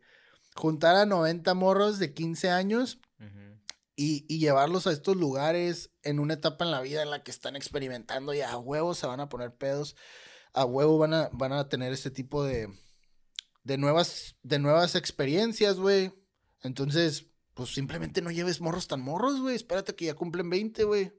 Pero pues no sé para qué lo hacen esos vatos. Yo creo que como dentro de su currículum de indoctrinar gente a la religión, pues entre más morros los agarres, pues más, más morros les puedes ir metiendo esto en la cabeza, ¿no? Claro, claro. Y cada quien pues tiene su, su approach cuando vaya a misiones, o sea, que alguien tiene en su casa, ah, voy a misiones a, tirar un desmadre. Ajá, no, todos son así, exactamente. Exacto, yo, yo, por ejemplo, y también lo que hablamos el Hugo Camacho y yo dentro del podcast fue de que, pues, es el meterme a misiones tantos años, o sea, me me abrió la cabeza de que no nomás es mi comunidad, mi ambiente donde yo vivo, o sea, hay más gente viviendo en ejidos, gente que obviamente como que te hace más ver que pues la humildad ante todo. Te concientiza que existen cosas más allá de tu círculo aquí. Sí, y al mismo tiempo como que eso me, me gustó, como que el ayudar a gente, y yo creo que también detrás de, de lo que estoy haciendo en mi chamba, también eso es como que me ayuda. Ahí tuvo sus raíces. Exacto. Sí, porque pues cuando me fui a la universidad, pues tomé la clase de homeless issues, este service learning and homeless issues, o sea, siempre como que ayudar a los necesitados y ese trip, o sea, pues que yo sí lo vi de esa dimensión dentro de ir a misiones, o sea, sí está el party, ¿no? La última noche que fuimos a, creo que no, no dentro de nosotros fuimos a, San Luis Río Colorado, de que a la feria. Okay. Y nos regresamos como cuatro horas después, de que nadie dijo nada, y de que y de que creo que un, alguien subió una foto de un cigarro y una cheve así de que misiones o algo así y todo el mundo los cacharon. Y es como que.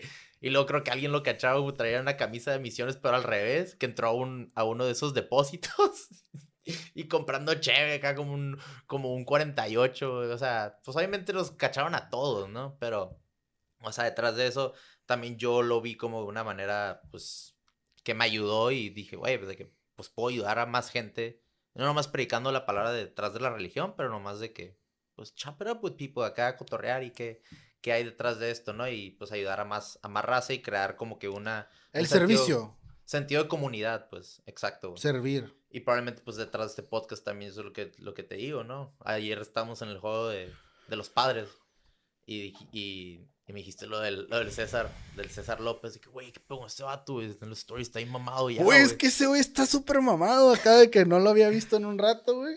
Y de repente lo veo. Y a la verga, güey. Ese güey está bien mamado, güey. Yo como que, ¿qué hizo, güey? Pero pues empezó a aplicarse el deporte y luego pues empezó a conectarse con el Salinas. O sea, sí lo conoce. Sí me acuerdo porque iba en el Cumbres, el Salinas también en el Cumbres, pero creo que nunca cotorrean ahí. Pero yo creo que el César, pues que también es uno de, los fans del Borgin y escucha los podcasts, escuchó el del Salinas y luego conectó con él y le mandó un mensaje y le dijo, güey, de que, pues de alguna manera también, pues quiero entrenar a correr. Y ahí empezó como que esa conexión entre ellos y se puso así de que bien, bien fit corriendo y aparte el que sabe hacer pesas, pero fue como que ese sentido comunidad detrás del board que es lo que a mí me gusta como que hacer, ¿no? De que, ah, ok, ok. O sea, that's my, eso es una de mis mayores metas, ¿no? Sí, porque pues esta madre tienes que tenerle amor al arte o amor a crear comunidad, no es como que te estás convirtiendo en un millonario con este podcast. Sí, o sea, no. Entonces eso es lo que te gusta. Exacto, no es como que, ah, decir los nombres de las morros que se pusieron pedos de misiones, es como de que, ¿tú de qué es lo que vende? Es como que, pues sí, pero that's not my approach. Pues que yo soy un vendedor, güey nato. Entonces, yo sí pienso en cosas que, por ejemplo, si aquí empezáramos a hablar acerca de esos vatos, dijéramos nombres, pues dijéramos qué hicieron. O si estuviéramos hablando como estos vatos que hacen el podcast que a veces nosotros siempre criticamos, los de Yo Amo Tijuana, que ellos iban como que a exclusivamente hacer que venda el podcast, como cuando le preguntaron al papá del Jorge que, ¿robaste? Es como, güey, porque, por, entiendo por qué lo haces. Claro. Lo estás haciendo para que cuando alguien vea el clip genere controversia y, se quede a ver más tiempo. Y con esos cinco segundos más que vean 10 mil personas, pues ya quizá monetizaste un poquito más. Ojalá esté más influencia tu marca. Entiendo esa parte. Y yo a veces soy así.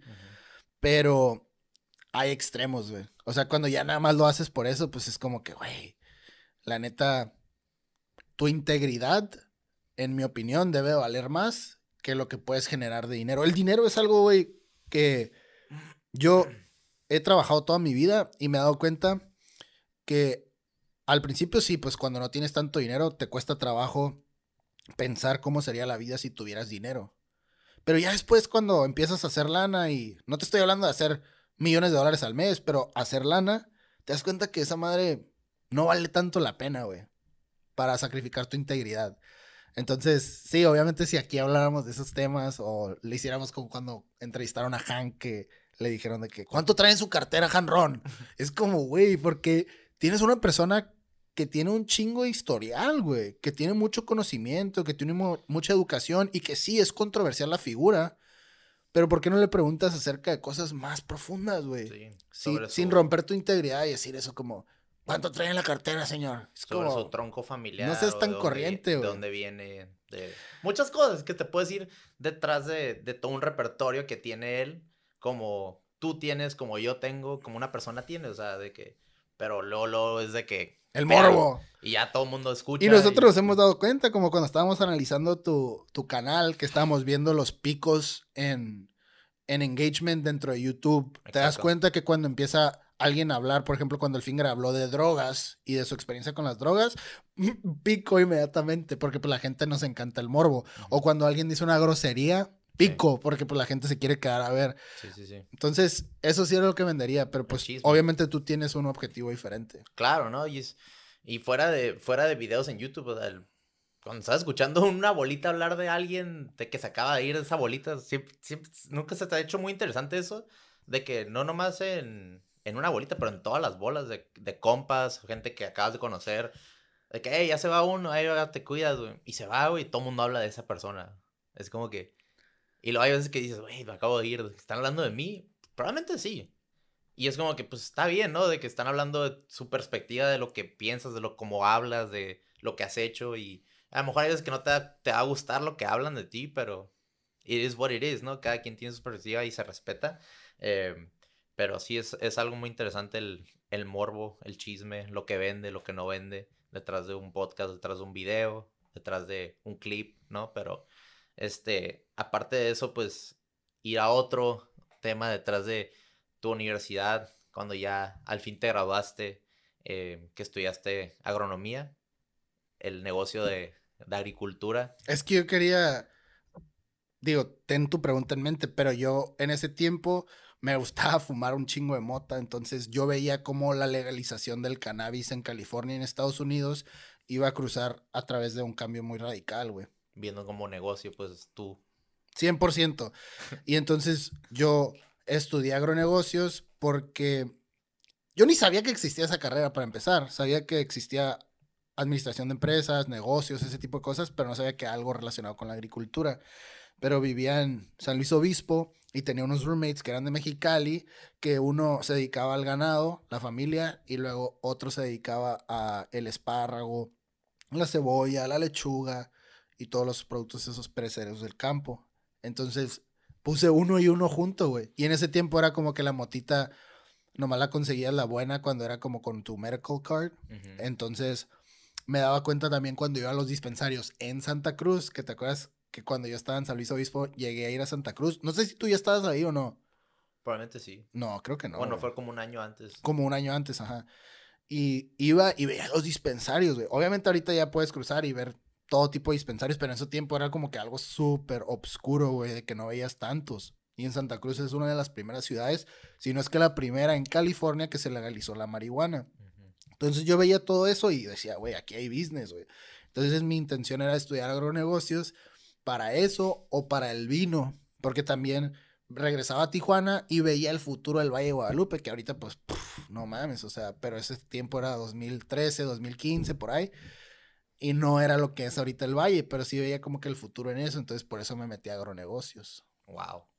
Entonces tu mente, o sea, detrás de que te, te encantaba la marihuana, te gustaba fumar y todo, y, o sea, tu, tu mente también lo veías como una oportunidad de negocio, una oportunidad de crecer ahí, y también tu mente que es apasionada y curiosa, entonces tú decías, güey, aquí hay oportunidad, I'm gonna stick to this for at the moment. Es que esa es una maldición y una bendición con la que vivo todos los días, güey. Que yo todas las cosas las pienso desde el ángulo de negocios. Tristemente, porque en algunos casos yo debería de poder tener que disfrutar las cosas. Y a veces no las disfruto por estar pensando, como ayer que estábamos sentados en los padres, que yo te decía, y a ti te pasaba como por aquí, porque pues tú no tienes ese tipo de mentalidad ni personalidad, pero yo te preguntaba como que, ¿cuánto crees que cobraron a los vatos que pusieron su logo en el pasto, los de Blue, Blue Shield? Sí. Entonces yo siempre estoy pensando como en eso, como de que cuánto vendió hoy el estadio de los padres en alcohol, porque te preguntaba lo de los Cutwater. ¿Se llama así? Sí, los Cutwater, Cutwater. Spirits. Eh, Cut- Cutwater Spirits, que, que pues es una bebida alcohólica, güey, pero que yo veía que todo el mundo lo estaba tomando, o sea, de hecho ya veía más eso que cheve, güey. Sí. Entonces, Es que te pone más pedo, más rápido. Exactamente. Entonces eso yo lo veo y automáticamente mi mente piensa en negocios. Entonces cuando pensaba en la mota y cosas así, pues pensaba en negocios. Cuando pensaba en el vino y que veía el Valle de Guadalupe, pensaba en negocios. Y es como una maldición, pero también es una bendición porque eventualmente si te dedicas a un proyecto lo suficiente y te dedicas suficiente tiempo a ese proyecto, pues puedes hacer lana, güey. O sea, te das cuenta que hay maneras de hacer lana y ya nomás si tú replicas lo mismo, haces lana. Entonces yo veía hacer así la moto también. Sí, sí, sí. No, y ahorita hasta me preguntaste que, ¿qué pedo con esa, con ese letrero de Baja California? Que estaba ahí como que bien, bien chiquito, los colores como que nada que ver a, a Baja California, pero Exactamente, porque pues para la gente que no ha ido al Estadio de los Padres y que vaya esta temporada, se va a dar cuenta que el Estado de Baja California también está haciendo una campaña para promover que más gente venga a Baja. ujú, Pero si te fijas, nosotros lo reconocimos porque sabemos que dice Baja California, pero el logo o el diseño ese del anuncio, güey, no había absolutamente nada que contrastara, pues. Y no se veía bien escrito Baja California. Entonces, una de las cosas que yo he aprendido en anuncios y publicidad es que más allá de lo que tú creas que se puede llegar a ver bonito o aesthetic, como ahorita usan la palabra, güey, tiene que ser legible, güey. O sea, tiene que ser claro. Si la gente no lo ve, no, no va a entender, güey. claro. Y este anuncio estaba todo culero ahí, como que nomás Baja California, pero cada letra tenía como miles de diseños adentro, entonces no se alcanzaba a distinguir bien. ¿Por qué no hacer un, un anuncio tan sencillo, güey? Como Visit Baja California Y ya. en blanco y negro o en no sé cuáles sean los colores ahorita que está morena, creo que son los colores como rojo y amarillo, un pedo así. Ujú. Pero ¿por qué no hacerlo nada más de esos colores y que se contraste? O sea, eso comunica el mensaje más fácil, pero Sí, a veces less is more, ¿no? De que en ese aspecto. Algo que yo no me da cuenta, pero tú ya lo estás viendo de otra dimensión por debido a todo tu historial, pero cuando yo estaba haciendo el podcast, el logo, eh, que yo hablaba con el Fernie Núñez, que era también, es diseñador gráfico, es como que yo le decía, güey, yo quiero el kit de que, de que la bandera roja, digo, la bandera de México, o sea, verde, blanco y rojo, y luego la bandera de Estados Unidos de que azul y luego rojo de que dentro de las letras. Me decía, güey, de que no, güey, de que no, es que neta no se va a ver bien, güey. Yo, ¿por qué no, güey? Es que si pones muchos colores se complica como que la vista a las personas.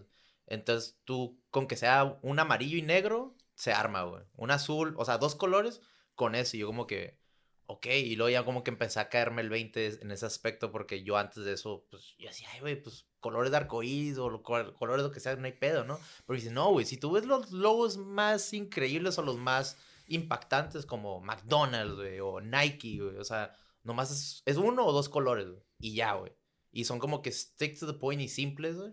Pero mucha gente se complica y luego les pone acá, como dices tú, ¿no? Lo del aesthetic, pero es algo, cosas que, pues, como, como me dijiste, güey, tú lo ves así, se te pasa por arriba de la cabeza, pero tú lo ves como diseñador, lo ves como negocio, lo ves como, pues, cómo se vende más o por qué se está vendiendo tanto. sí, como el otro día vinieron a visitarme unos compas de España, güey.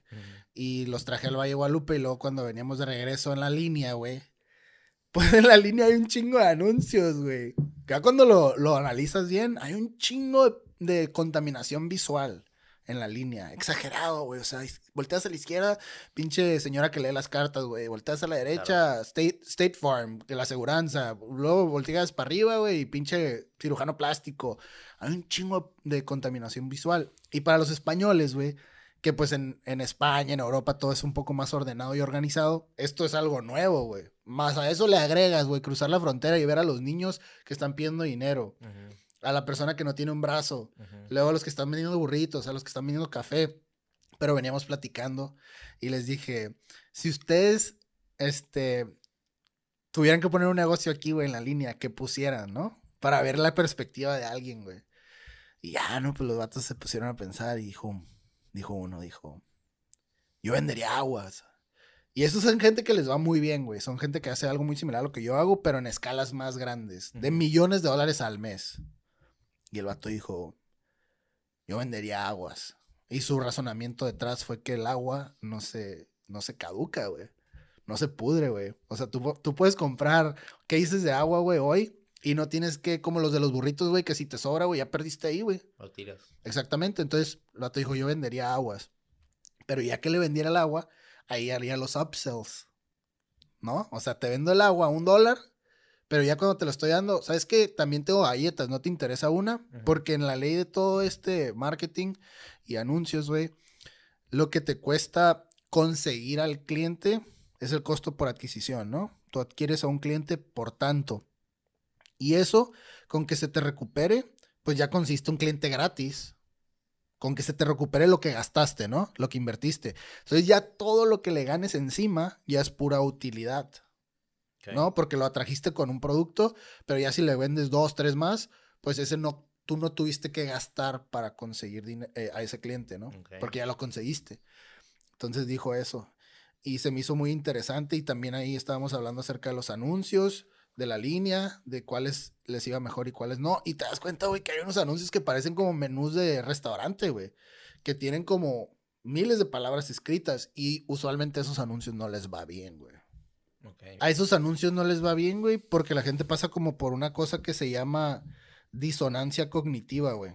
Que la disonancia cognitiva es como cuando te confunde algo. Y cuando te confunde algo, tu respuesta inmediata, güey, es alejarte. No te vas a quedar mm.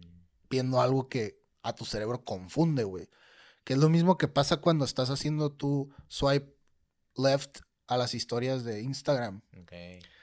Si algo no te late o no le entiendes o lo que sea, le haces swipe porque te quieres alejar de eso. Tu cerebro no quiere estar viendo algo que te confunde, güey. Y ya que ves algo que es claro, que es atractivo para ti, te vas a quedar porque te va a atraer, porque no te está confundiendo, o sea, te está entreteniendo, te está atrayendo. Y muchos de esos anuncios en la línea, güey, pues no comprenden eso. Entonces los, los, empresarios que compran esos anuncios, más bien lo que ellos quieren, güey, es, no, ponle toda esta información, porque siento que si no la pongo, no van a entender de qué se trata lo que yo vendo. Mm. Entonces ahí pues confunden a la raza. En vez de hacer eso, lo más viable es nada más una, una, una sola oferta, un solo mensaje y hacerlo lo más corto, más conciso posible. Wow. no sabía de, sobre esa palabra y y ya, o sea, entiendo un poquito más. Disonancia cognitiva, carnal. Disonancia cognitiva. That's an interesting, strong word, la neta.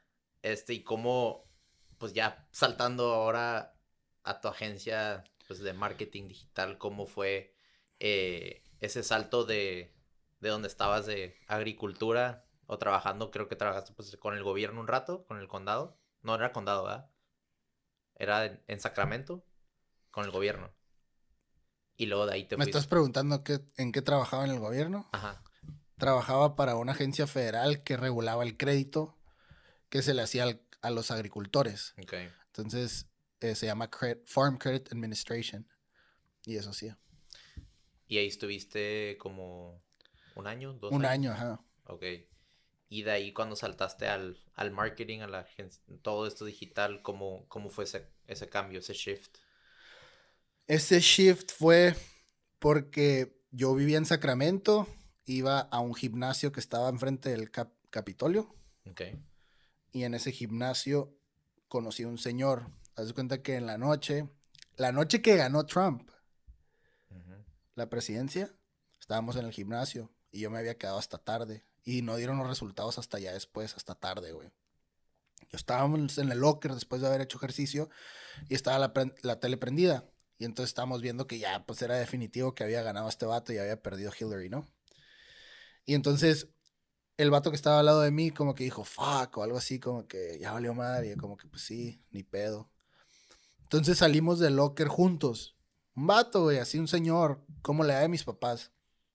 Salimos del locker juntos y yo tenía mi carro estacionado. De hecho, mi carro, el que traía ya en ese tiempo, pues era el carro que tienes tú ahorita, güey. El Jetta. Pues ese era el carro que yo usaba. Y este vato se subió a un McLaren, güey. Y a la madre, como que me impresionó inme- inmediatamente. Entonces, no le dije nada en ese momento, pero ya después cuando me lo encontré, güey, en el gimnasio, le dije como que, oye, güey, ¿a qué te dedicas, güey? Como los, como los, perdón, los de Instagram, de que, hey, how much do you make? Acá llegaste, pero pues en, en vía real. Ajá, sí, pues porque dije, ¿para qué este vato traer este carro, güey? Como que, pues, ha de ser algo chingón, güey. Como edad como 55 años, 60, por ahí. Ajá, como 50, 55 por Porque, ahí. Pues la raza acá no sabe cuán- cuántos años tienen sus papás. güey. Ah, pues mis papás tienen como 60, ajá. Y este... ¿Qué, güey? Tiene, tiene 58, ¿no? Van a decir, güey. Pues como 60, Se van a güey. agüitar, güey. Sí, se escuchan, güey. ¿Por qué se van a agüitar, güey? Pues porque la verdad. 60, güey. Pero bueno, ah, Se ven bien para su edad. Entonces estos vatos, ah, este vato dijo, no, pues vendo cosas por internet. Pero así lo dijo como de una manera que no me explicó mucho. Entonces, para que tengas una idea, güey, yo en ese momento que me dijeran eso, yo lo que entendía era que vendía cosas en eBay, güey. Yo también había entendido eso. O sea, porque pues vendo cosas por internet y es como, oh, ok, este güey vende cosas por eBay, pero no me, no me cabía, güey, en la cabeza como, como, como este güey. Y le dije como que, entonces, pero ¿por qué tienes tanta lana? O sea, ¿por qué traes ese carro, güey? Yo sí, güey, o sea, como, pues curioso y porque ya lo había visto varias veces. Y el vato me dijo, no, pues vendo, pues tengo una compañía que hace eso y la chingada. Y yo como que, ok, se me hizo más interesante. Y ya le pregunté cómo se llama la compañía. Ya me dijo, se llama Revolution Force en ese tiempo. Y tenían una oficina ahí en el centro de Sacramento. Y el vato, súper buena onda, súper abierto. Y así he tratado de ser yo ya después también con otra gente. Me invitó a su casa a tomarme un café. Me presentó a su esposa, su perro, súper buena vida el vato, la que llevaba. Una casa bien bonita, carros bien bonitos. Entonces de ahí me empezó a explicar que él se dedicaba al affiliate marketing, que es el marketing de afiliados, que es cuando tú te afilias a una compañía, te dan un, un tracking link, o sea, un, un enlace, güey, que es individual para ti, es especialmente creado para que cuando alguien dé clic a ese enlace, se atribuya esa venta a ti. Ok. Entonces, por ejemplo, si tú estás vendiendo eh, planes de celulares, güey, tú eres ATT, tú quieres que entre más ventas haya mejor, tú quieres que más gente te mande tráfico por internet. Entonces, le das estos links a un periódico, por ejemplo, al San Diego Union Tribune, y le dices, ¿sabes qué, güey? Pon un anuncio en tu página y cuando la gente le dé clic, ponle este link que te voy a dar yo.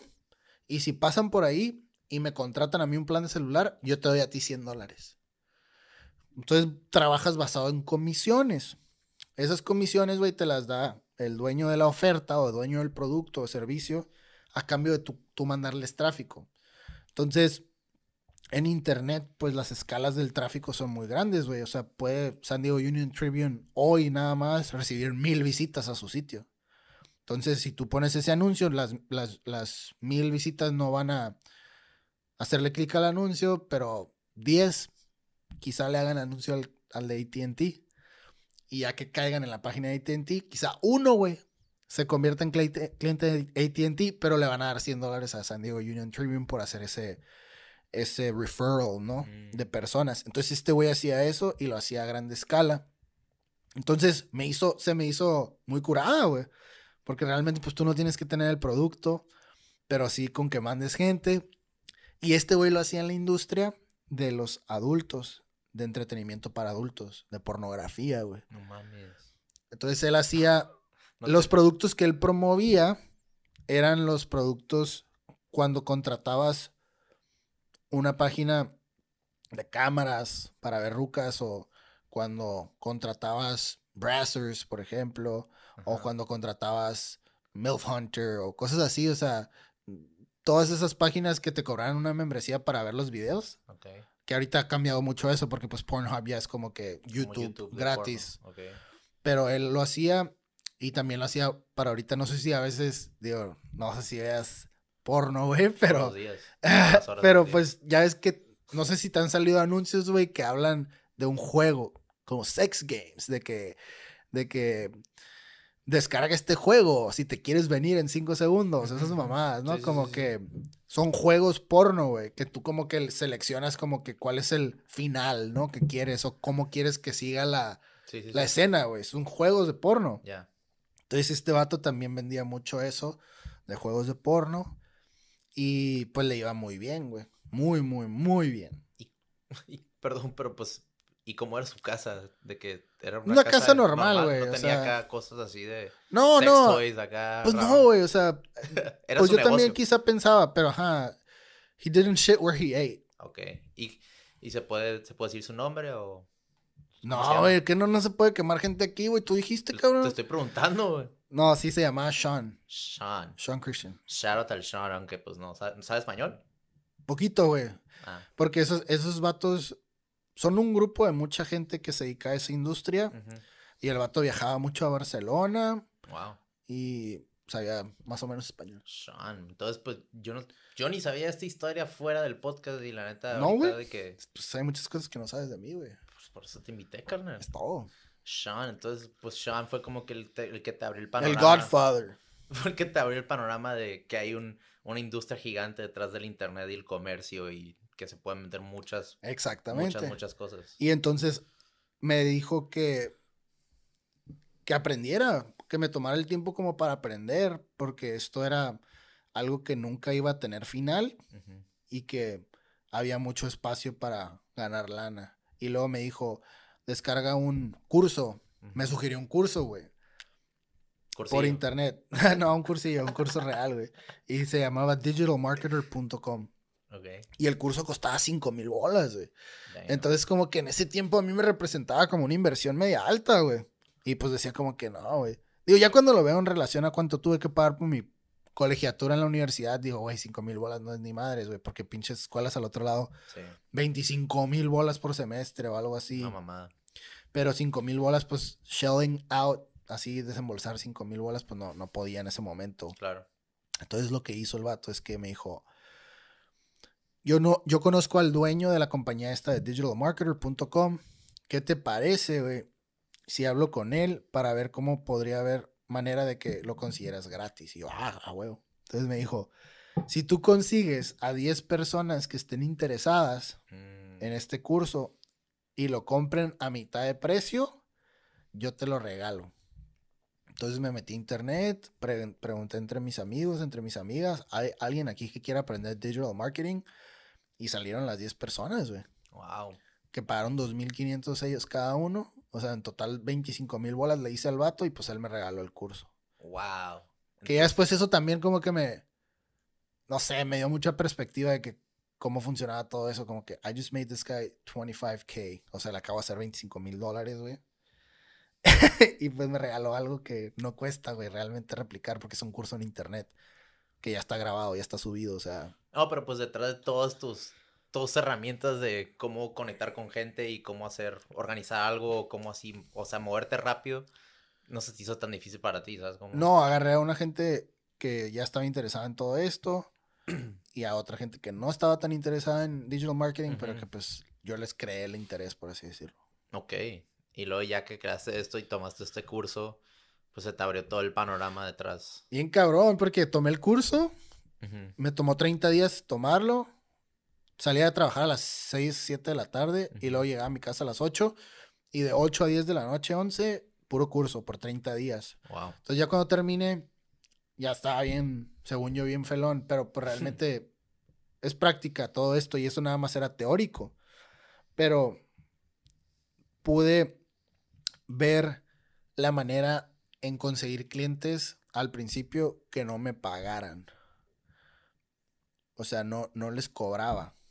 Entonces el primer cliente que conseguimos, que fue gratis, que no les cobramos, pero les empezamos a implementar lo que habíamos aprendido en el curso. Eran el Vilchis y su novia, que tenían unas cremas que se llamaban Balchini. En Ensenada vendían un, un bloqueador mineral que no afectaba al medio ambiente. Entonces yo lo contacté y le dije, oye, güey, tomé este curso y me gustaría que tú fueras como mi conejillo de indias, por así decirlo. Te vamos a dar buen servicio y todo, pero para que me des un referral, un review, cosas así. Entonces lo empezamos a hacer ahí con él. Y ya le sirvió mucho de lo que le dijimos. En ese tiempo, pues Facebook Insta- Instagram era muy diferente ahorita, güey. Pero le, le fue sirviendo. ¿Qué año fue eso? 2016 2016. por ahí. Y, y ya él fue el primero. Y luego yo abrí mi perfil en una página que se llama Upwork, Ok. que es para freelancers. Ujú. Y abrí mi perfil como Digital Marketing Expert. Y puse Perro. todas las cosas. Pues tienes que venderte, Tienes que güey. creértela, ¿no? Ajá, güey. Digital Market Expert. Y le puse todas las cosas que sabía hacer. Que literal agarré el currículum del curso, güey, que Ok. tomé, ¿sabes? Y le puse eso. Pero luego aparte, güey. Y aquí, la neta, yo creo que eso, pues sí, no se le hubiera ocurrido a alguien normal, ¿no? Ujú. Agarré una lista de todos los softwares que existían allá afuera para marketing automation y marketing software y todo ese tipo de cosas. Hice una lista, güey. Muchos de ellos no los conocía, nunca los había usado, güey. Pero otros sí. Hice una lista como de 30 softwares y la subí a mi perfil, güey. De que yo soy experto en este software. Pero yo pensando, si hay alguien que cae al, al, al perfil de Upwork, va a haber un software con el cual necesita ayuda y pues va a ver que yo lo manejo. Entonces, pues me va a contratar mejor a mí que a los otros güeyes que no, no, sal- no, no sale ese software en su perfil. Claro. Pero dije, si me contratan y no lo sé usar, pues me meto a YouTube y aprendo, porque yo aprendo muy rápido. Y aprendo en esa misma noche y me lo aviento. Y así fue, güey. De repente me cayó una oferta, güey, de una compañía por medio de Upwork que quería que les hiciera consultoría acerca de un software que yo había puesto en la lista, güey. Pero yo nunca lo había usado, güey. Y me, y me hicieron un initial interview como de 15 minutos y yo, sí, sí lo conozco, sí lo he usado. Y, y esto que me están diciendo que necesitan es algo bien fácil. Ujú. Pero yo nunca lo había hecho, güey. Entonces siempre ha sido como que esa la moraleja de mi historia, como el común denominador, que me aviento a hacer cosas que no sé cómo hacerlas, pero que en el proceso sé que voy a aprender. Entonces la morra en ese entonces me mandó un NDA. ¿Sabes qué es un NDA? Un Non-Disclosure Agreement. Mm. Es un contrato que no puedes decir nada de lo que platiquen. Ok. Y yo como que, ¿por qué me manda esto? Y yo le pregunté, ¿por qué me estás mandando este NDA? Dijo, es que nosotros acabamos de recibir fondeo en Shark Tank. Y yo, neta, sí, dice Mark Cuban, el dueño de los Mavericks. ¿Sí? ¿Es de los Mavericks o de los...? Sí, los Mavericks. Sí. ¿Uno de los Denver Nuggets? No. No, no. Dallas Mavericks. Ajá. Nos fondió dinero para que pudiéramos crecer la compañía. Y pues nos, nos pide que todo pues esté legalmente chingón. Y yo, Wow. órale. Tú cuando leíste esos nombres dijiste, damn. Y dije, that's ¿qué, money". qué pedo? Ajá.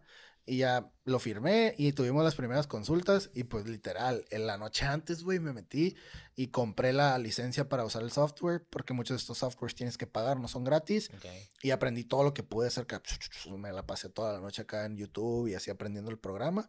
Y al día siguiente, güey, yo trabajaba y en mi lonche, en mi oficina, pues cerré las cortinas de mi oficina para que nadie viera, cerré con llave. Porque pues no estaba, no, no, no, no, no por Ah. el NDA, no, por, por no estaba haciendo jale de la, No, de ahí, de, claro de- no. de mi jale. Sí, sí, sí. Y ya aprendí acá la videollamada, güey, y me metió a su, remotamente a su computadora y pues arreglé ciertas cosas. Y Ujú. ella me había contratado para seis horas y yo tenía mi hora valuada en 95 dólares la hora. Entonces, para empezar eso, pues me llamó mucho la atención de que cómo voy a ganar tanto cuando en ese tiempo pues no gana tanto, quizá gana 40 dólares la hora, 50, algo así. Pero a la madre, o sea, 100 bolas la hora, güey. Dije como que, wow, me contrató por 100 dólares la hora. Entonces, hice todo el jale, güey, y lo hice como en una hora y media, más o menos. Toda la consultoría. Pero me había contratado para seis. Y dije, pues esta morra nada más me va a pagar una hora, güey, una hora y media, lo que sea. Y de repente la morra me mandó un mensaje y me dijo, ah, ya liberé los fondos de las seis horas.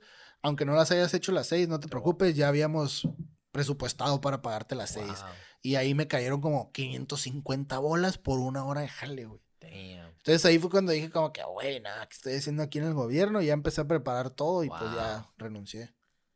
Y ahí dijiste así como tipo Wolf of Wall Street acá. De que, let me see your check acá. Y volteaste a ver y dijiste, güey. De que, Ajá, if you're making 70k, let me see your check because I'm gonna quit my job right now. wow. Algo así, tipo. Pues que. Y luego ya después de ahí que dijiste, you quit your job, te regresaste, te viniste pues para. Me vine para San Diego y en San Diego agarré un jale porque ya dije, yo, yo quiero tener mi agencia de marketing, definitivamente. Mm, Entonces empecé a buscar en Craigslist personas que estuvieran buscando eso, ese tipo de servicio. Y en ese tiempo, cuando yo estuve aprendiendo, volviendo a la importancia de documentar todo lo que haces y lo fácil que es documentar ahorita ya con el internet. Yo tenía un canal de YouTube que abrí mientras estaba viviendo allá y que hablaba acerca de cosas que estaba aprendiendo de marketing digital. Y yo le explicaba a la gente que no era ningún experto, que, o sea, esta es una aventura. Creo que ahí por ahí está el video, todavía existe, güey. De que esta es una aventura de mí aprendiendo marketing digital. Y si ustedes también están interesados en aprender y hacer comunidad, pues cáiganle, güey. Suscríbanse, güey. Entonces yo ya tenía varios videos, güey. De hecho, algunos de esos videos que se grabaron hace seis años, siete años, están en YouTube y a algunos les fue muy bien. Y esos videos le ayudan a mucha gente como que aprender cosas que yo estaba aprendiendo en ese tiempo. Claro. Entonces, este señor que yo encontré en Craigslist era un abogado que estaba buscando a alguien que le ayudara a mercadearse mejor por internet, que quería a alguien que le ayudara con su YouTube channel y con sus anuncios de Facebook. Entonces, yo ya había aprendido esas cosas y le mandé un, un email, güey, pero también le puse el link a mi canal de YouTube y le dije como que este es mi canal de YouTube. Y pues en mi canal yo explicaba varias cosillas de las que él estaba interesado en contratar. Entonces me marcó y al día siguiente fui, me senté y me ofreció, me ofreció bien poquito, güey, pensándolo, pero yo dije como que ya en mi mente como que, ah, esto ya es, ya es real, güey, o sea, ya, ya tengo un jale de marketing.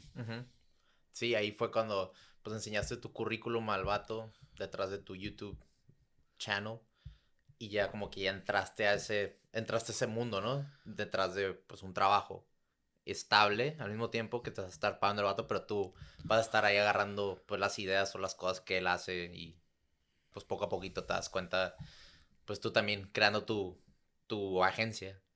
Se puede decir en tu mente o En ese, no, ajá, en ese momento era en la mente y usándolo a él como tipo primer cliente. A esta persona era abogado, ¿no? Narciso Cruz. Narciso, gran nombre, güey. Gran nombre, güey. Y el vato Narciso estaba buscando a alguien con las mismas habilidades que yo estaba desarrollando. Entonces, ahí aprendí mucho. Me, me ayudó mucho que él era una persona dispuesta a reinvertirle lana a su negocio. Y pues lo que le pidiera o lo que le sugiriera estaba dispuesto. Claro. ¿Y ahí cuántos años estuviste cuánto tiempo estuviste con él? Como un año más o menos también. Y luego ya cuando me ah, decidí abrir mi agencia, le dije que si estaba dispuesto a que en vez de que fuera yo su empleado, que eso que me pagaba me lo pagara como si me pagara mi agencia, como cliente, pues. Para yo también como que abrirme de ahí y tener la capacidad de agarrar a otros clientes. Porque en ese momento pues era un empleado, güey. ¿Y qué dijo? Pues me dijo que sí. En ese momento cuando me dijo que sí, yo conseguí una, una oficina junto con, con el Javi. Y el Javi traía también a unos clientes del Valle de Guadalupe. Al Hotel Boutique traía a un doctor, al doctor San Miguel, al papá del Polo San Miguel. Y nos unimos esfuerzos y dijimos, ¿qué onda? ¿Le damos? Y rentamos una oficina juntos. Entonces yo ya manejaba a ese cliente narciso desde la oficina y en ese transcurso también se nos unió el Meño, que él también era el director digital de una agencia en San Diego. Y él dijo que traía unos clientecillos en Tijuana interesados a darle servicios, también a negocios de su jefe. Entonces que podríamos hacer buena mancuerna entre los tres Wow. y rentamos entre todos esa oficina y contratamos a nuestros primeros empleados. Probablemente una de las cosas más como con miedo que he hecho en mi vida porque pues ya alguien depende de ti, güey. O sea, tú ya le tienes que pagar a otro vato y si no le pagas, pues imagínate, güey. Sí, o sea, ya estás del otro lado de la moneda, ¿no? De, ya, de ser empleado, A ahora ser tú patrón. eres, tú eres el patrón y es como que es tu primera vez, entonces Ser jefe. tronas tu propio cherry en eso y es como que, like, how do I start, no? Sí, como contrato, cuánto les pago. Nos dimos cuenta rápidamente, güey, que estábamos ofreciendo mucho para lo que estábamos contratando. Porque subimos el, el- el empleo a. Indeed y a mm, otra madre similar, pero para México. Y le pusimos 20 mil pesos, güey. Ok. Para un, un jale de editor y postproductor para los videos que estábamos haciendo. Que son los que hacen las animaciones, güey. Que se, sepa usar After Effects. Premiere, todo ese tipo de tema. Y le pusimos 20 mil pesos, güey. Nos empezó a llegar gente, güey, de todas partes de México que estaba incluso dispuesta a, re- A viajar. a viajar y a reubicarse en Tijuana con tal de que les pagaran 20 mil pesos al mes por hacer ese tipo de jale, güey. Wow. Y ahí fuiste, te diste cuenta que si hay mucha oportunidad, pero al mismo tiempo es como que si era demasiado dinero. Ajá, sí, nos dimos cuenta como que no, o sea, técnicamente, güey, si se trata de minimizar costos, pues quieres pagarle menos a una persona por hacer más. Claro. no quieres sobrepagar. Eventualmente cuando te das cuenta que hacen bien el jale, pues sí, les, les abres las llaves del reino y les pagas más lana para que se queden contigo si es un buen, un buen prospecto, ¿no? Pero en ese momento sí, güey, empezamos muy altos, güey. O sea, es, pues, es- pues el capitalismo, ¿no? Se podría decir de que en el aspecto que, pues si todo el mundo gana igual, pues no hay, no hay una manera de crecimiento como ser patrón, ¿no? Va a ser como que todos van a ser equals y es como que... No hay Pues- incentivo. Y, y eso me pasa mucho a- ahorita porque yo tengo un equipo que está en otras partes del mundo. Por ejemplo, tengo una muchacha que está en República Dominicana, tengo dos muchachas que están en Colombia, wow. Tengo raza que está en la India, tengo raza que está en, en Filipinas. Y cuando platico con la gente acerca de eso, güey, la gente batalla con ese hecho, güey. Dicen como que piensan que estoy explotando gente. Te lo juro que me han dicho la esposa, ya esposa de uno de mis mejo- mejores amigos, Ujú. Zach. Una vez estábamos platicando acerca de ese tema y pues la morra, güey, no es por discriminarla, pero pues está media pendeja para hacer lana. O sea, hay que saber, uno, yo estoy muy pendejo, por ejemplo, para, para el tema como de deportes ya ahorita y, y disciplinarme y, y necesito ayuda a otra persona, pero pues esta morra no tiene mucho cerebro para ser patrona ni ser empresaria. Eso hay que admitirlo. Y la morra estaba opinando, ya es como cuando a veces la gente opina, güey, de cosas que no sabe. nada acerca de eso, pero muy seguros de sí mismos te opinan algo que dices, güey, no sabes de nada, güey no opines. Entonces, cuando yo le dije eso que tenía a personas en otras partes del mundo, era porque ella había dicho, necesito un side gig, porque ahorita no tengo tanta lana y porque esto y lo otro. Y dije, ¿sabes qué puedes hacer? Súper fácil, le digo, contrata a unos güeyes allá en la India o en Filipinas o algo, yo te puedo ayudar a que lo hagas y que te ayuden con crear diseños y los puedes poner en camisetas ujú. Print on demand, que es como cuando pones tú, tú, tú el diseño, pero hasta que no te compren la camiseta, no hacen la camiseta, pues. Ok. Entonces, haz de cuenta que tú pones el diseñito de Hasbula, por ejemplo. Shout out, my Lord, Savior. Y este, Hasbula, güey, lo pones el, el diseño, pero no han impre- impreso la, la camiseta. Ok. Entonces, te la, te la compran y a ti te cobran por imprimirla 8 dólares y tú la vendiste en 30, entonces tú le ganas 22. Sí. Ajá. Entonces le dije, haz algo así, porque la morra es artistilla y todo. Y luego me dijo la morra, es que yo no me sentiría nunca cómoda contratando a gente y explotándolos cuando están en otra parte del mundo. Y yo, a ver, a ver, a ver, espérate, morra, ¿cómo que explotando gente? Yo no estoy explotando a nadie. Para empezar, en esas partes del mundo, ningún trabajo les va a pagar lo que yo les pago. Y segundo, pues el capitalismo así es, güey.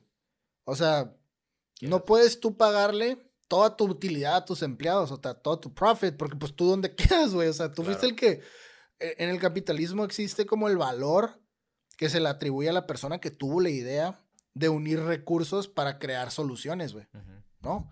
Entonces yo le decía como que no, o sea, no te vayas por ese lado, como que esos vatos ganan bien poquito a la semana y yo les estoy pagando más y lo pueden hacer desde su casa el jale. No tienen que salir y exponerse en esos países. El crimen es mucho más alto. Peligro. Che morra que nunca ha salido de Estados Unidos, ¿sabes? Si salen y se van al trabajo, en la combi o en el tuk tuk o cómo se llama esa madre, El como tuk-tuk. ajá, los van a asaltar, les va a pasar algo. Estos vatos desde su casa están haciendo este jale y les estoy pagando todo y, y, les va bien. Claro. Incluso tenemos un muchacho que le pagamos que está en Pakistán, güey. Que el vato juntó suficiente lana y ya es que en Canadá ahorita no tienen tanta eh, tan estrictas las medidas como inmigración. O sea, la gente se puede ir a Canadá a otras partes y, y, puede empezar a trabajar. Ajá, no les piden tantas cosas. Y el vato juntó lana de lo que nosotros le estábamos pagando por los videos. Y cuando menos pensamos, güey, el Giovanni sabe muy bien porque el Giovanni vio las fotos y los videos de este güey. Ya estaba en Montreal, güey, en Canadá. Wow.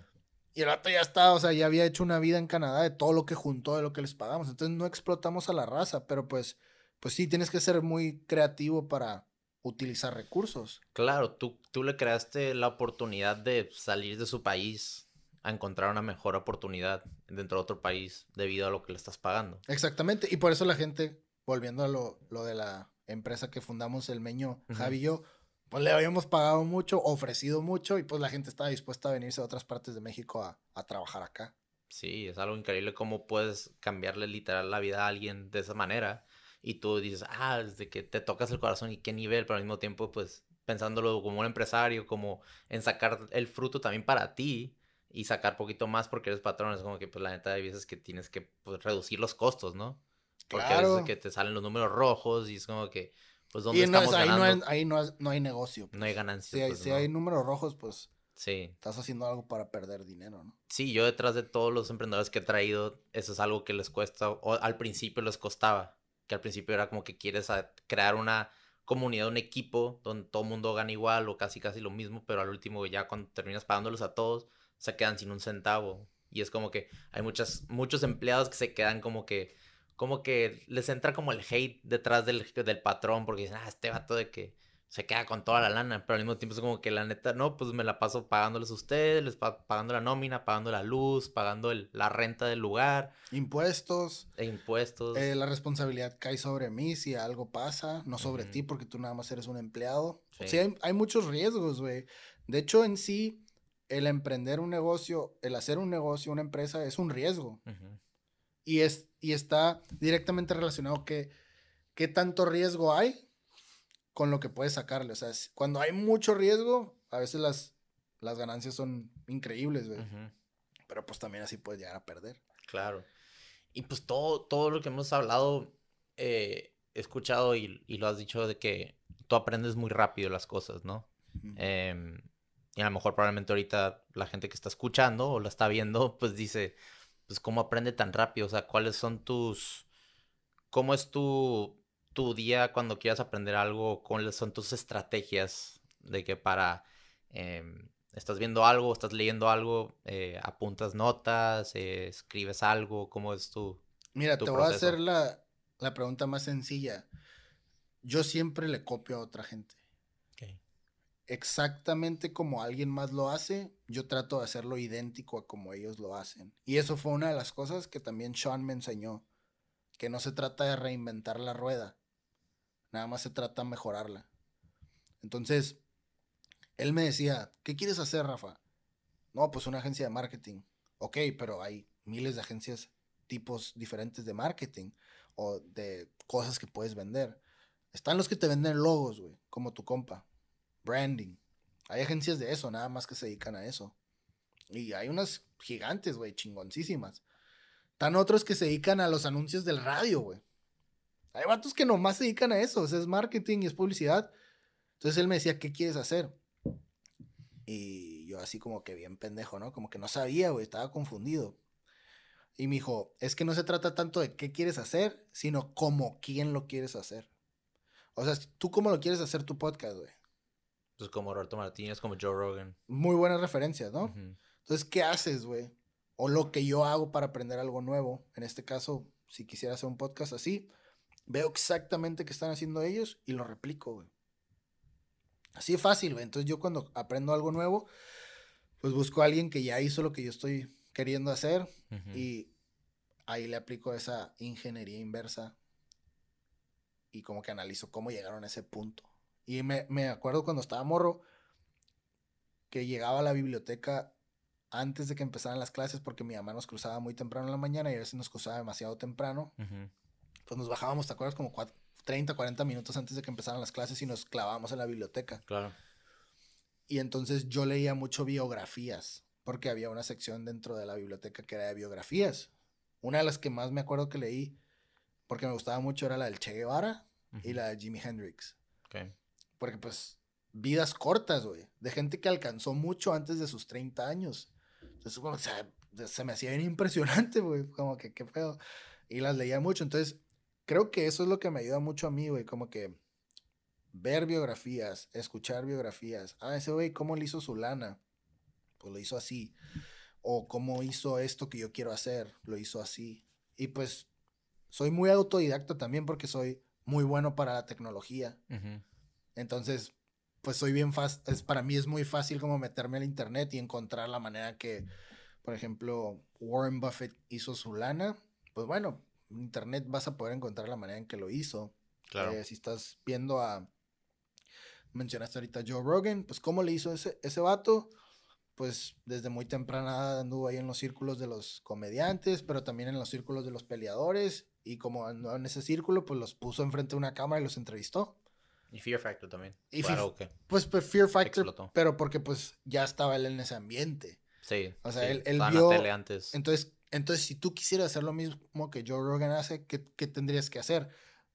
Pues uno, buscar la comunidad de peleadores o de atletas en tu localidad o en tu país y ahí como que inmiscuirte.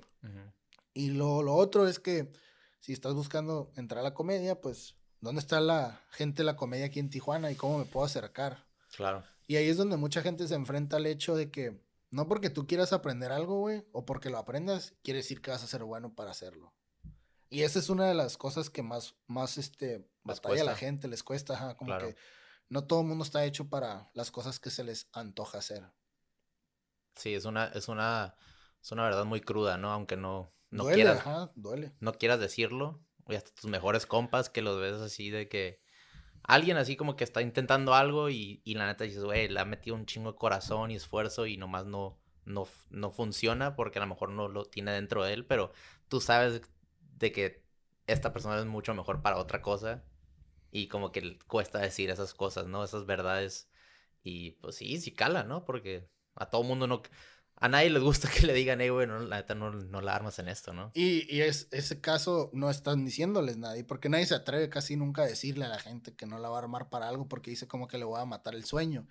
Pero más bien ahí la gente está viviendo en carne propia un rechazo, güey, de esa cosa que está intentando hacer, que simplemente no funciona. Y hay que saber cuándo retirarse, güey. Y hablando de eso, de, como sobre el rechazo, detrás de todas estas trayectorias que has hecho, desde crear tu empresa hasta trabajar pues, en el restaurante, hacer pues, diferentes proyectos, ¿tú cómo manejas el rechazo cuando te dicen de que, güey, tú neta no, no la armas o ah, hablan pues me cuesta mucho trabajo, especialmente en las ventas. Pues uno ya se hace la idea, por ejemplo, si está a punto de vender algo que le va a dejar tanta lana o cotizó en, en algo pues ya te haces la idea. Yo a veces hasta ya me estoy gastando la lana, güey, ¿sabes?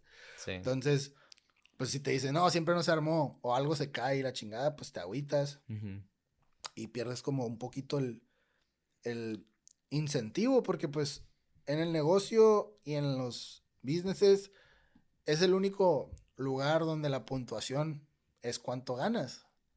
O sea, ahí no hay manera de debatir si te está yendo bien o te está yendo mal, porque sabes a ciencia cierta, si tu cuenta tiene más dólares, pues te está yendo bien. Si tu, cuenta tiene menos dólares, te están yendo mal. Entonces, como que a mí me ha costado mucho trabajo, sí, los momentos que son bajadas, güey, como que ver que algo está fracasando, me, cuesta trabajo porque le invierto mucho romanticismo y como mucho esfuerzo a las cosas y las veo como mis bebés.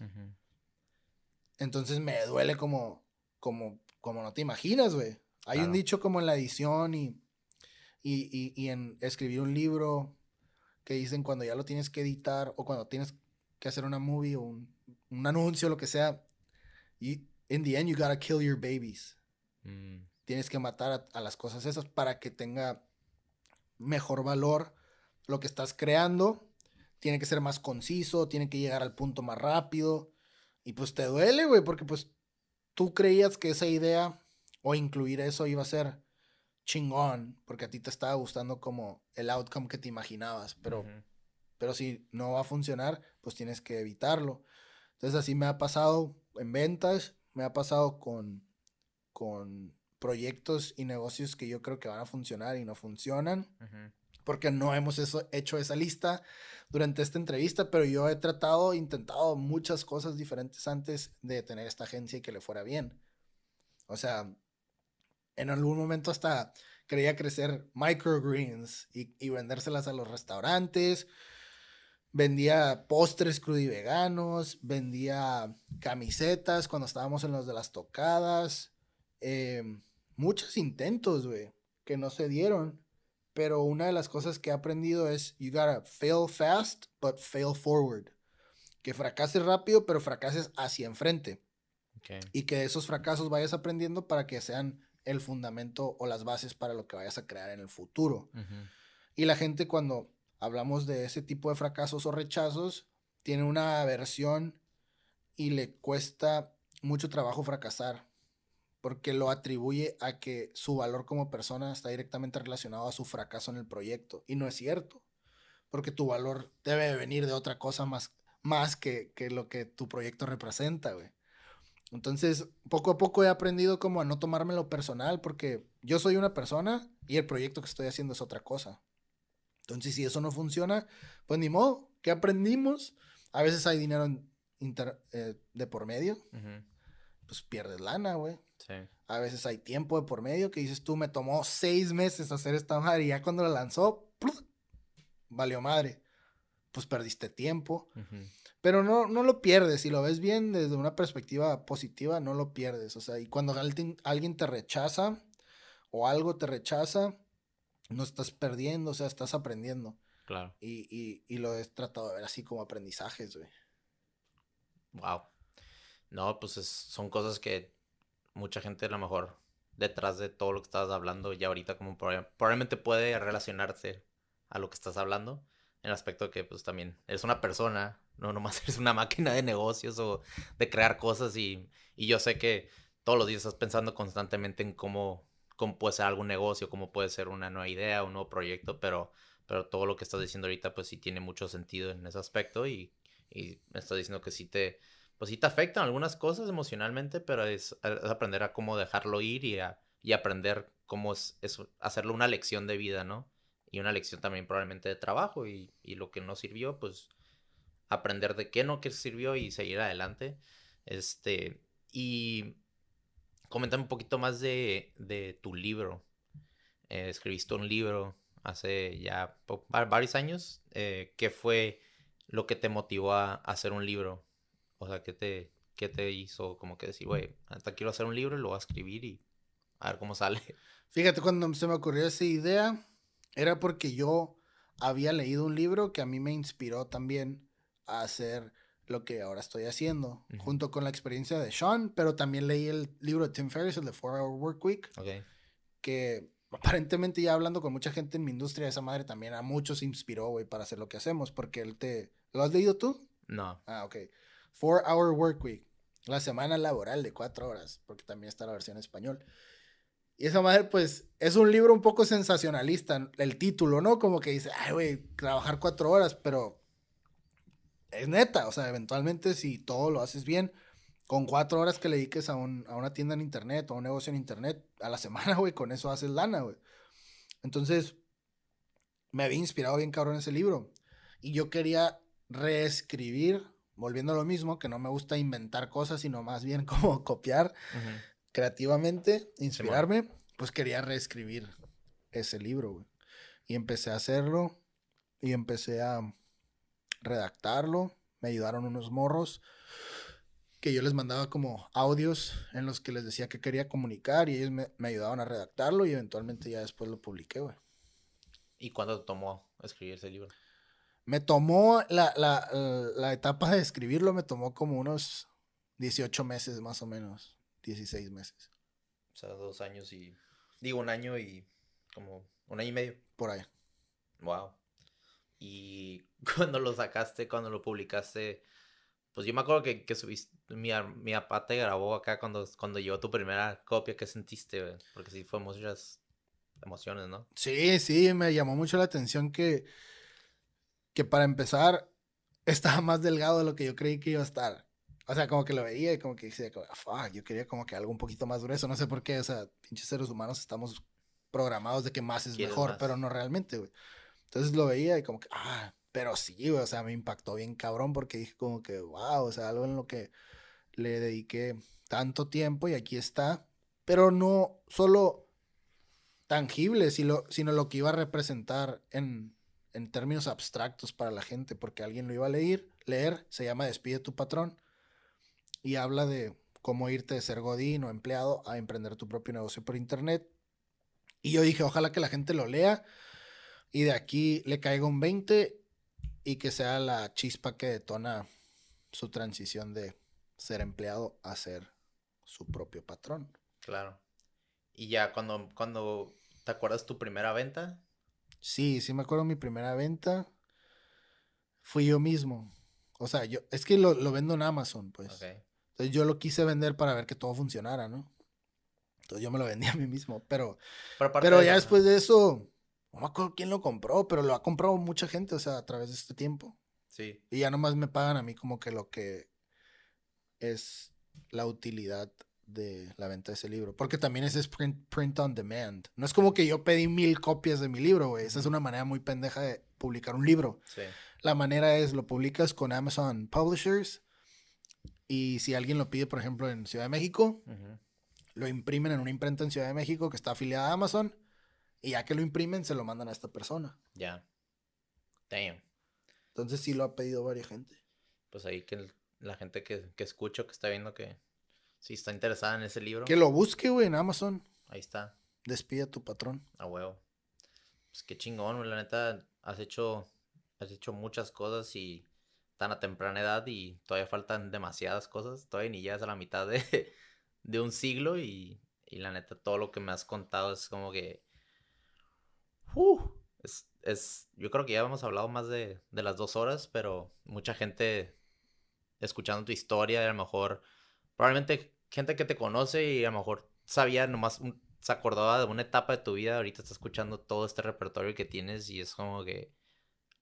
ah, va- yo creo que va a inspirar a mucha gente a, a enseñarles que, que en la vida pues puede hacer muchas cosas, solo que uno solo se limita, como estamos empezando el, el podcast.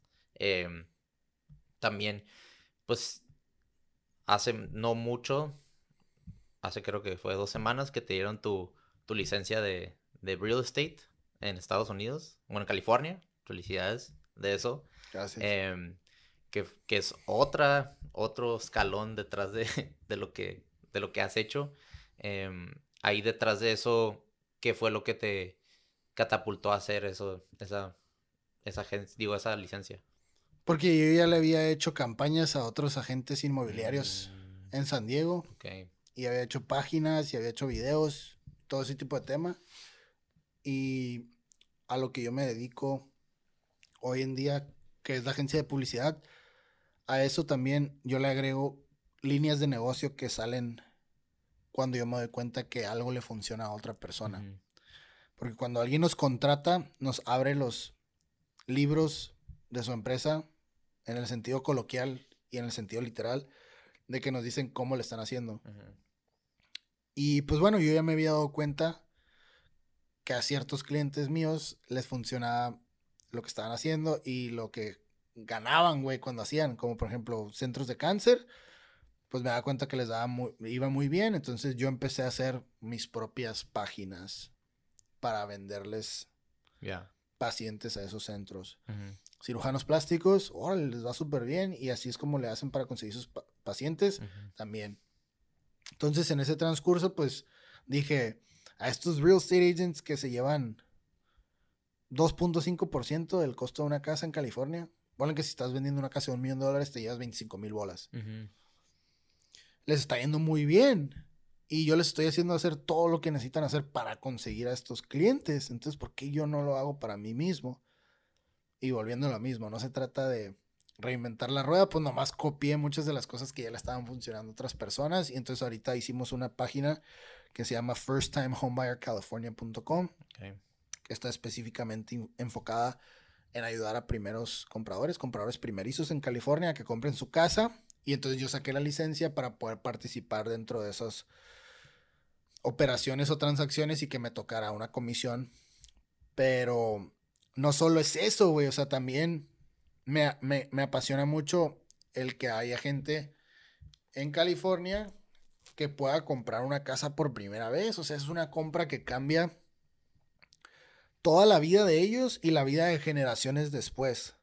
Porque el factor único, güey, que determina si una persona va a tener mejor, mejor este, economía, mejor riqueza, es si alguien antes le heredó una propiedad. El factor único, güey, que determina si a alguien le va a ir mejor en la vida es si alguien le deja propiedades. Entonces hay mucha gente que está en esa primera etapa de comprar la primera propiedad para esa familia. Entonces me apasiona mucho poder ayudar a alguien a que compre su primer casa, porque muchas de estas personas no les han heredado nada. Son primeras personas, primeras generaciones viviendo en California, que tú sabes cómo es eso. O sea, toda la vida nos, en la prepa y en la universidad nos hablaron de First Generation Americans, Claro. ¿no? Que tus papás fueron los que vinieron y... Nosotros técnicamente somos Second Generation porque mi mamá es gringa y mi papá también es naturalizado, pero... Bueno, pues, milestones como primera generación de graduarse en una universidad de cuatro años. Esos somos nosotros. Todo tipo de cosas. Exacto. Y así como nosotros hay millones, güey, en California. Claro. Entonces, me apasiona mucho poder crear esta, esta empresa o esta línea de negocios basado en ayudar a esta gente a que compre su primer casa. Wow. Y eh, aparte de eso, de la página internet, es, pues tienes otros proyectos en mente que hasta ahorita están en, en proceso, ¿no? Están trabajando, pero ¿se puedes platicar un poquito más de eso? O- Todo el tiempo estoy confirmando o descartando que algo, algo le va a funcionar en internet. Todo el tiempo estoy creando una página o estoy creando una campaña o estoy creando algo para meterle, digamos, 500 bolas y ver si explota, por así decirlo. Ver cuánto me generan esos 500 bolas. Entonces, recientemente, por ejemplo, hicimos una página, güey. Estoy hablando hace un año, año y medio. Que Se llama losangelestowingcompany.com.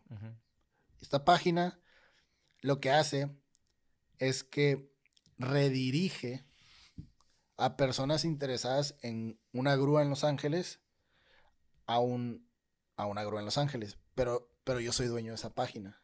Entonces todos los días le llegan llamadas. Tú me ayudaste cuando me estabas ayudando como a conseguir Sí. a una persona y te diste cuenta cómo funcionaba ese negocio.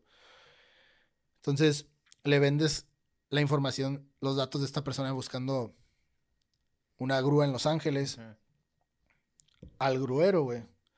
Entonces, pues ese es un negocio que a mí se me ocurrió porque vi que estaba disponible ese dominio, losangelestowingcompany.com y lo compré. Luego, recientemente también hicimos una página que se llama 5minuteketoReview.com. Ok.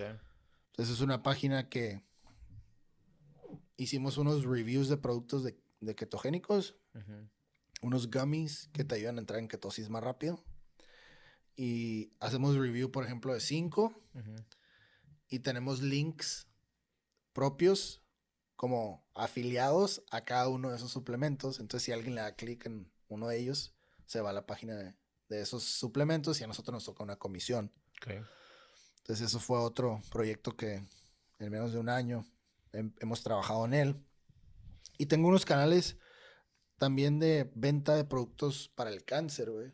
Servicios, tratamiento para el cáncer. Uno que se llama cancertreatmentmexico.com, que es para pacientes de cáncer de Canadá, de Estados Unidos, de Europa, que quieren viajar a México para tratarse de cáncer.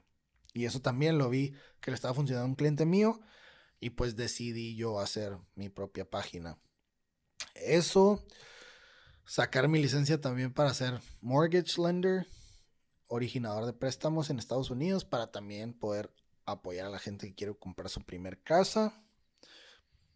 Y todo ese tipo de cosas, ahí estamos trabajando en ellas. Wow.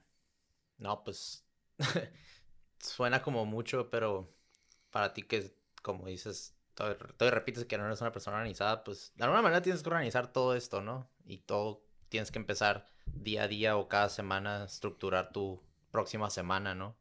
Em, y pues detrás de todo esto, obviamente, pues yo creo que no, no, no lo has tocado, pero yo sé, em, pues el tema de, de la sobriedad eh, detrás de todo, de toda tu vida, em, cómo, cómo ha, mm, ¿cómo la palabra? ¿Cómo te ha ayudado el mantenerte sobrio detrás de todos estos proyectos, detrás de todos tus, eh, tus metas que has llegado a cumplir? Pues es definitivamente la piedra angular. O sea, si yo no hubiera podido mantener sobriedad prolongada, pues no hubiera podido lograr estas cosas. Porque mi instinto me pide inmediatamente, güey, que, que me drogue. O mi instinto me hace girar hacia los placeres, güey, y los extremos. Entonces yo soy una persona muy extremista. Y me encanta, güey, todo lo que es rush. Y pues las drogas y el alcohol son las cosas con las que puedes alcanzar ese rush más rápido. No hay otras, güey. Entonces,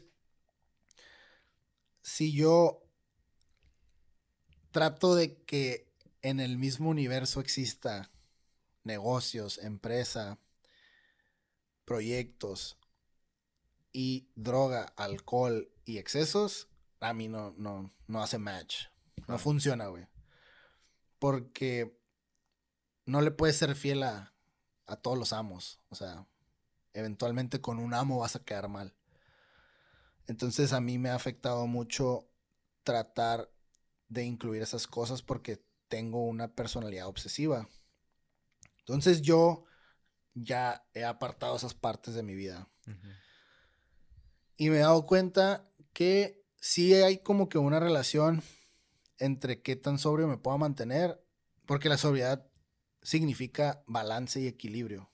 O sea, más allá del lado de abstinencia, de que no uses una sustancia o que no pistes, pues sobriedad quiere decir balance, quiere decir mesura, quiere decir estar equilibrado, güey. Entonces, eso me ha permitido hacer lo que yo quiera, lograr lo que yo quiera, porque ya no tengo estas otras cosas como que me están atando y que no me dejan avanzar, porque yo soy como medio atrabancado, medio atascado cuando se trata de drogas o de, alcohol. Entonces no, no consumo como una persona normal o no consumo como una persona que puede hacerlo de manera recreativa. O sea, yo me voy como, como Gordon Tobogán, como dice el, el dicho, güey.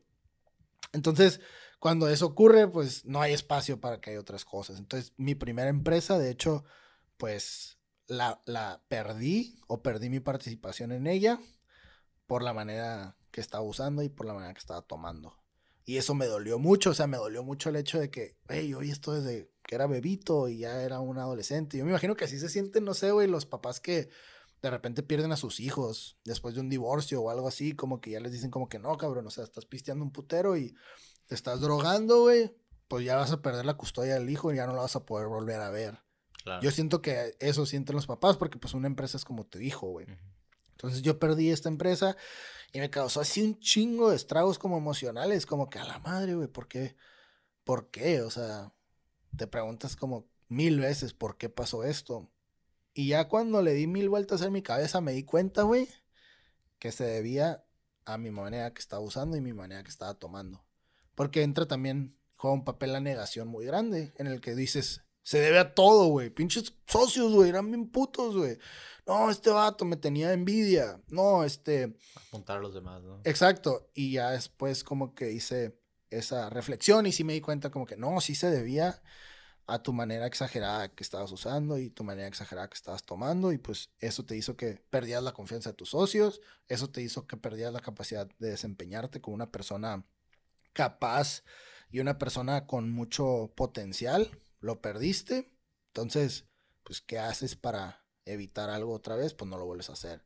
Entonces sí me ha ayudado bastante, o sea, no creo que lo hubiera logrado si no hubiera mantenido esa sobriedad prolongada. Claro, no, y, y muchas gracias por compartir. Yo sé que es un tema, pues, Pues un tema que normalmente pues vives día a día. Obviamente la sobriedad no es, no es de que, ah, se te olvidó una semana y otro día regresas a, ah, güey, tengo que estar sobrio, ¿no? Tengo que estar limpio. Es, es una batalla constante, ¿no? Día a día. Y también, o sea, tiene, lo, lo metes a tu, a tu to-do list todos los días, ¿no? El, el, obviamente no drogarte, el no tomar y al mismo tiempo estar trabajando en tu empresa y crecerla y estar viendo otras oportunidades y cómo ir creciendo como persona. Porque yo creía, yo creía que como que haciendo esas cosas y emprendiendo la iba a armar, pero luego ahora, güey, que lo veo es como que ponme en contra de un vato que se esté drogando y que esté pisteando constantemente y que esté intentando hacer las cosas que yo estoy haciendo y me lo llevo de corbata, ¿sabes? Claro. Ya lo veo. Antes no lo veía, antes pensaba, no, sí, güey, me puedo drogar. y puedo así, ajá. Y no, güey, no, o sea, no, no estás ahí, güey.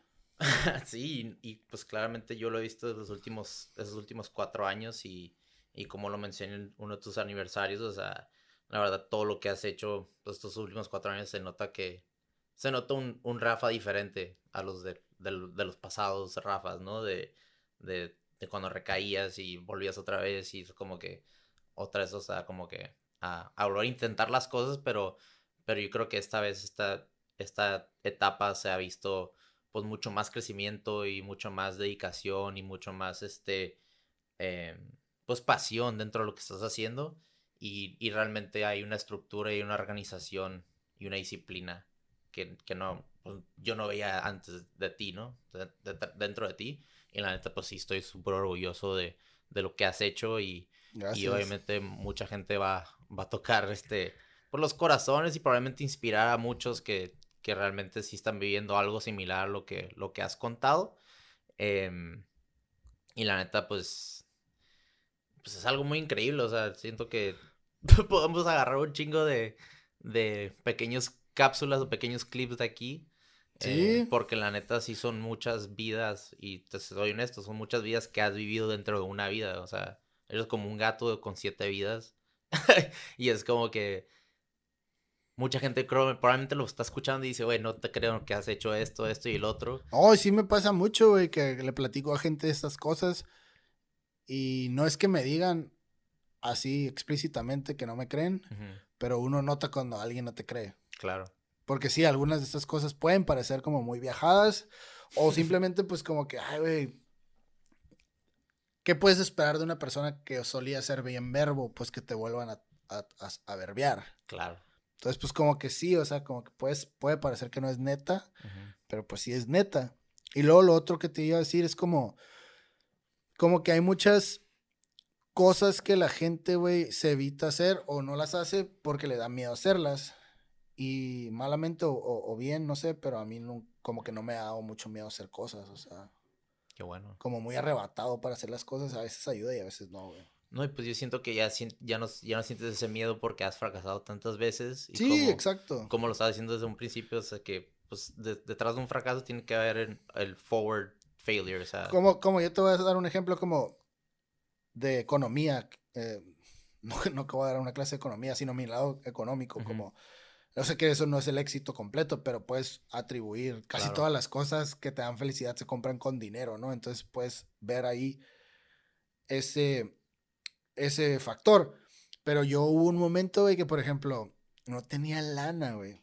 Y había una tarjeta de, débito de un banco que tenía que te permitía hacer el, el overdraft fee y, y te lo...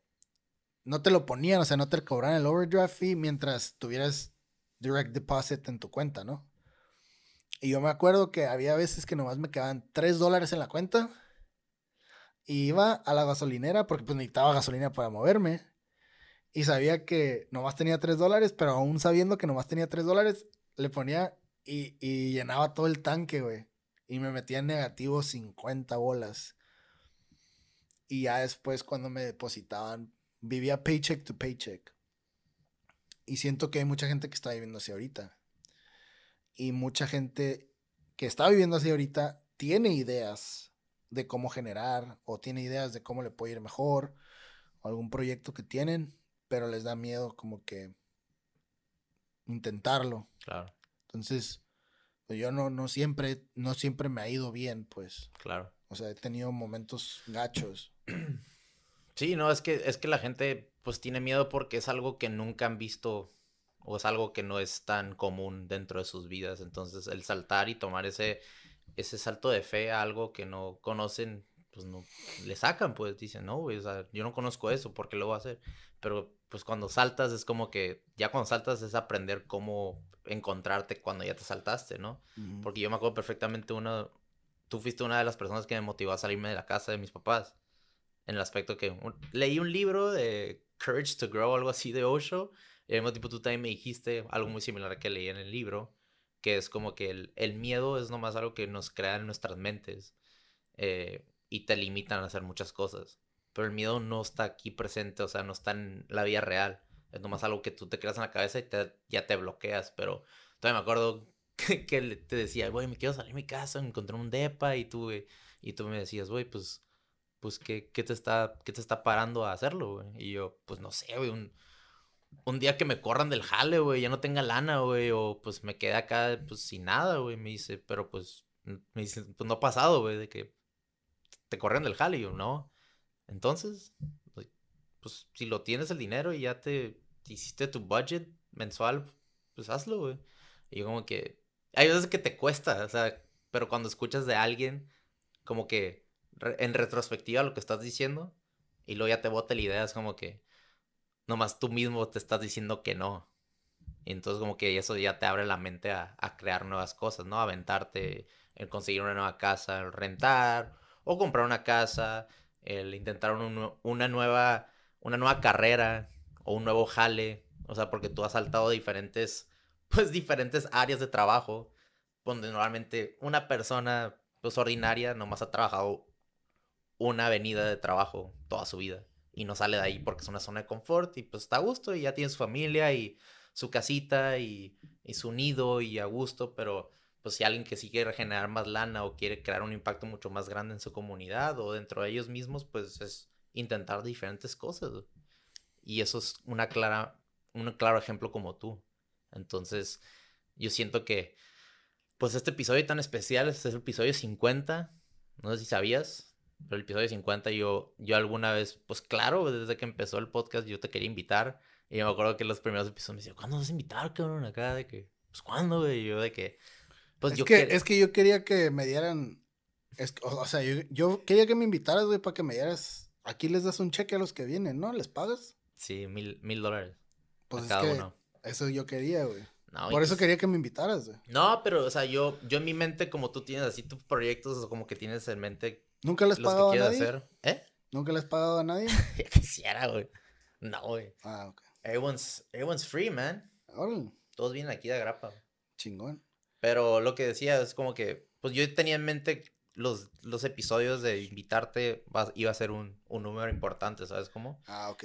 Y claramente de alguna manera mágica, o sea, el episodio 50 fuiste tú y también al mismo tiempo el, el traer este, este estudio a la vida fue gracias a ti y al mismo tiempo pues pues de alguna manera yo meter pues la idea del, del podcast y estar buscando pues otro estudio, pero tú también me, me ayudaste y me catapultaste a, hacer esto, ¿sabes cómo?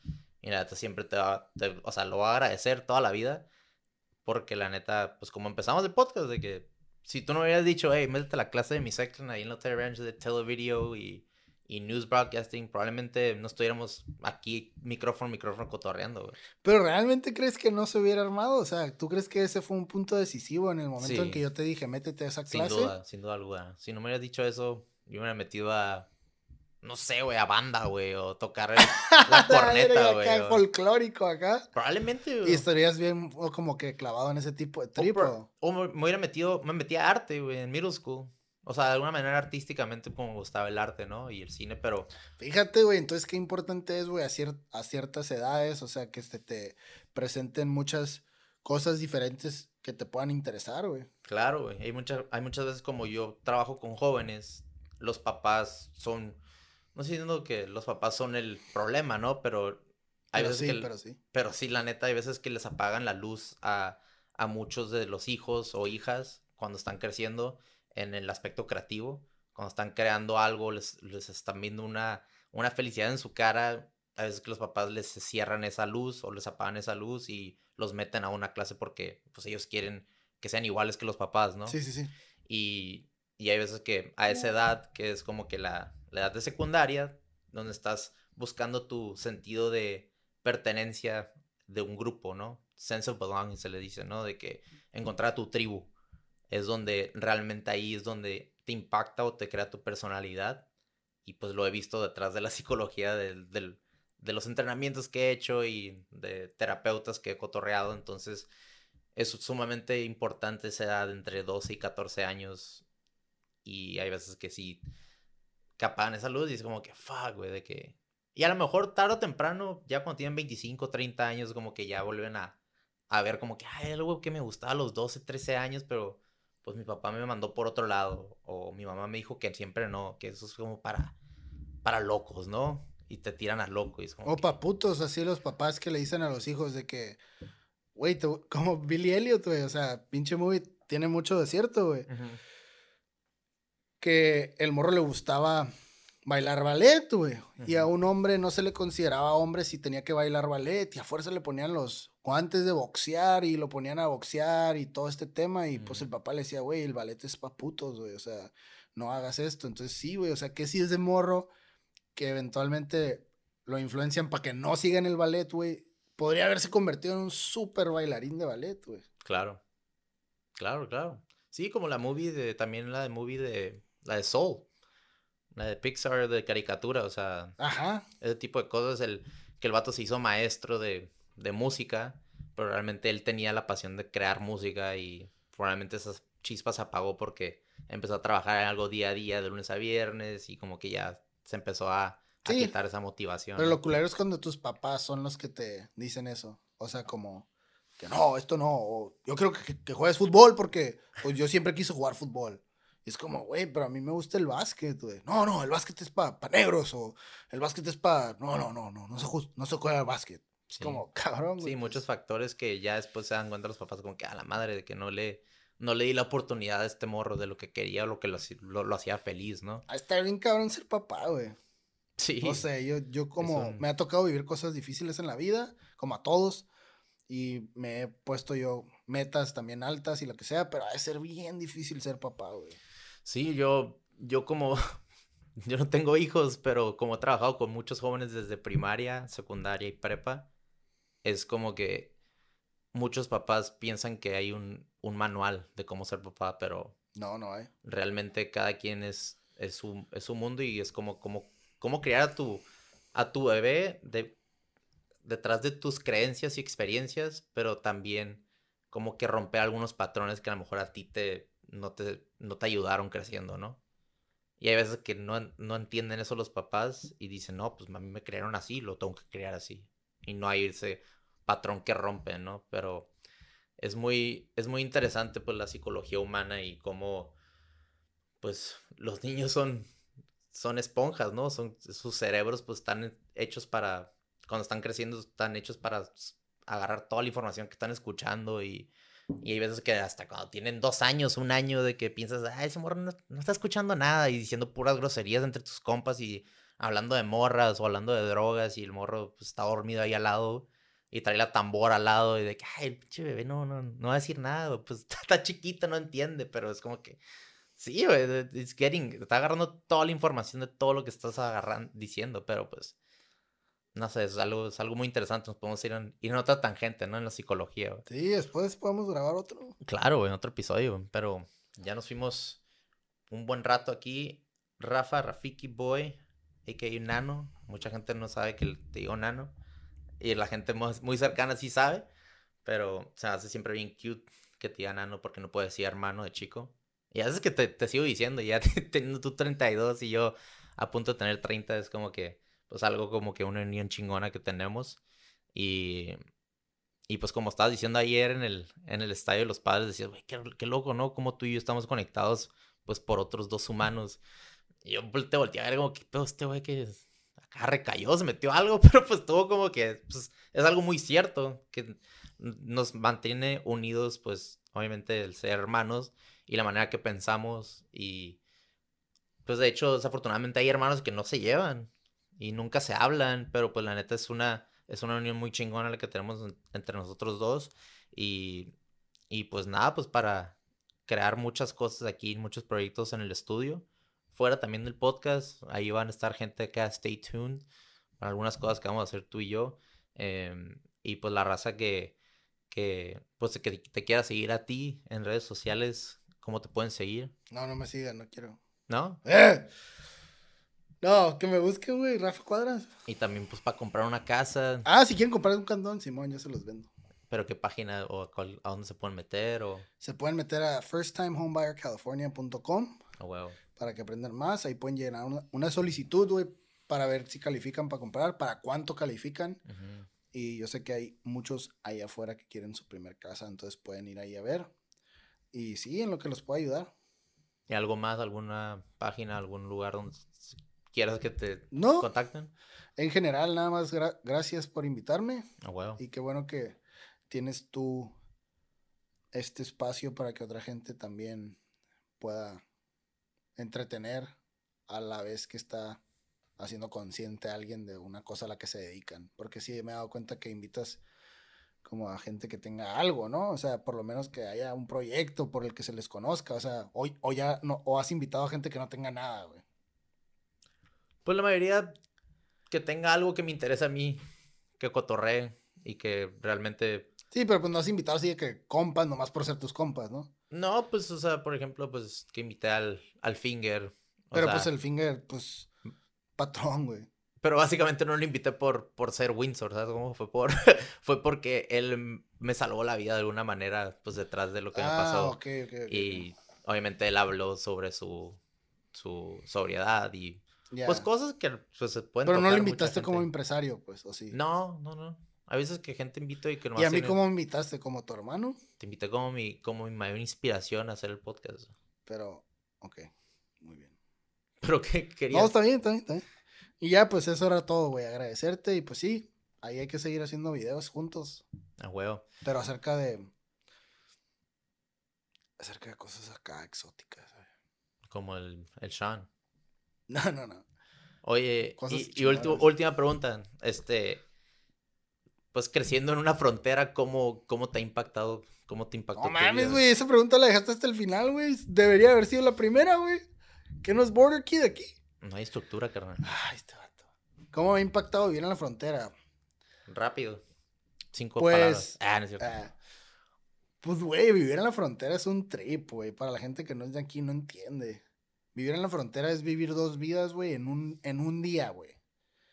Especialmente si cruzas todos los días y que empiezas en México y luego te vas a Estados Unidos y luego te regresas a México en la noche. Pues, México, Tijuana, güey, especialmente es una ciudad cada vez me impresiona más lo grande que está convirtiéndose, lo grande y rápido que está creciendo. Y Estados Unidos, San Diego, pues es una ciudad de primer mundo, güey, de las más caras en, en Estados Unidos y por ser las más caras en Estados Unidos, las más caras en el mundo también. Poco, hace poco cuando estuve en Europa, pues, pues sí, güey, los precios son altos, güey, pero, pero yo decía como que, pues, pero casi como San Diego, o sea, también casi igual, güey, o sea, entonces no, pues, San Diego es caro. Entonces, ver eso y presenciar eso, güey, como que causa en ti una, una manera muy peculiar de ver la vida, güey. Que tienes de un lado cosas feas, aberrantes, cosas turbias que ocurren en Tijuana. Todos las hemos visto los que vivimos aquí. Por el otro lado tienes cosas bien estructuradas, bien ordenadas, bien fancy, bien curadas. Entonces, te da la, la amplitud de mente, güey, como para conocer dos lados. Ujú. A diferencia de, de la gente que nada más vive en México y que nomás va a Estados Unidos como para visitar, o la gente que nomás vive en Estados Unidos y nomás ve- va a México para visitar. Entonces, sí, me ha ayudado mucho como poder dar ese whole scope of things, Damn. verlas, verlas completas, no nomás ver como cosas limitadas, ¿no? Claro. Qué bonito. O sea, qué bonito expresaste no. Tijuana, San Diego. Pues la neta, güey, es the, the good, the bad and the ugly, ¿sabes cómo? Simón. Es como yin y yang, pues, o sea, sí, sí hay lugares feos y hay lugares bonitos, pero es como que así, Pero qué lugar bonito a ti se te hace en Tijuana, a ver. ¿Qué lugar bonito se me hace en Tijuana? El Secud. Está bonito. Ok. Eh, I'll give you that. el, ahí en playas, el, el toreo. Está bonito. Pura verga, hace bonito eso, güey. Está chingón, güey. O sea, la arquitectura detrás de un toreo está bonita, güey. Antes el toreo que derrumbaron aquí estaba perro, la neta, güey. Se veía perro, pero pues obviamente. Sí lo- te entiendo, o sea, beauty is in the eye of the beholder. Pero Claro. pues, Tijuana, incluso para los mexicanos, tiende a ser como. Está feo, es un está hoyo. feo, pues. es un hoyo. O sea, Es un hoyo, literal. sí. Pero hay unas callecitas, ajá, que te nomás pones así un, un, un cuadro así chico, güey, y lo haces más chico y es como que. Hay "Ey, belleza. Ajá, sí te. Claro, claro. Sí, sí, sí. Pero, pero pues sí, así este, acabamos este episodio. La neta se siente bien tripeado. Cotorrear otra vez en un podcast. Gracias, gracias por venir.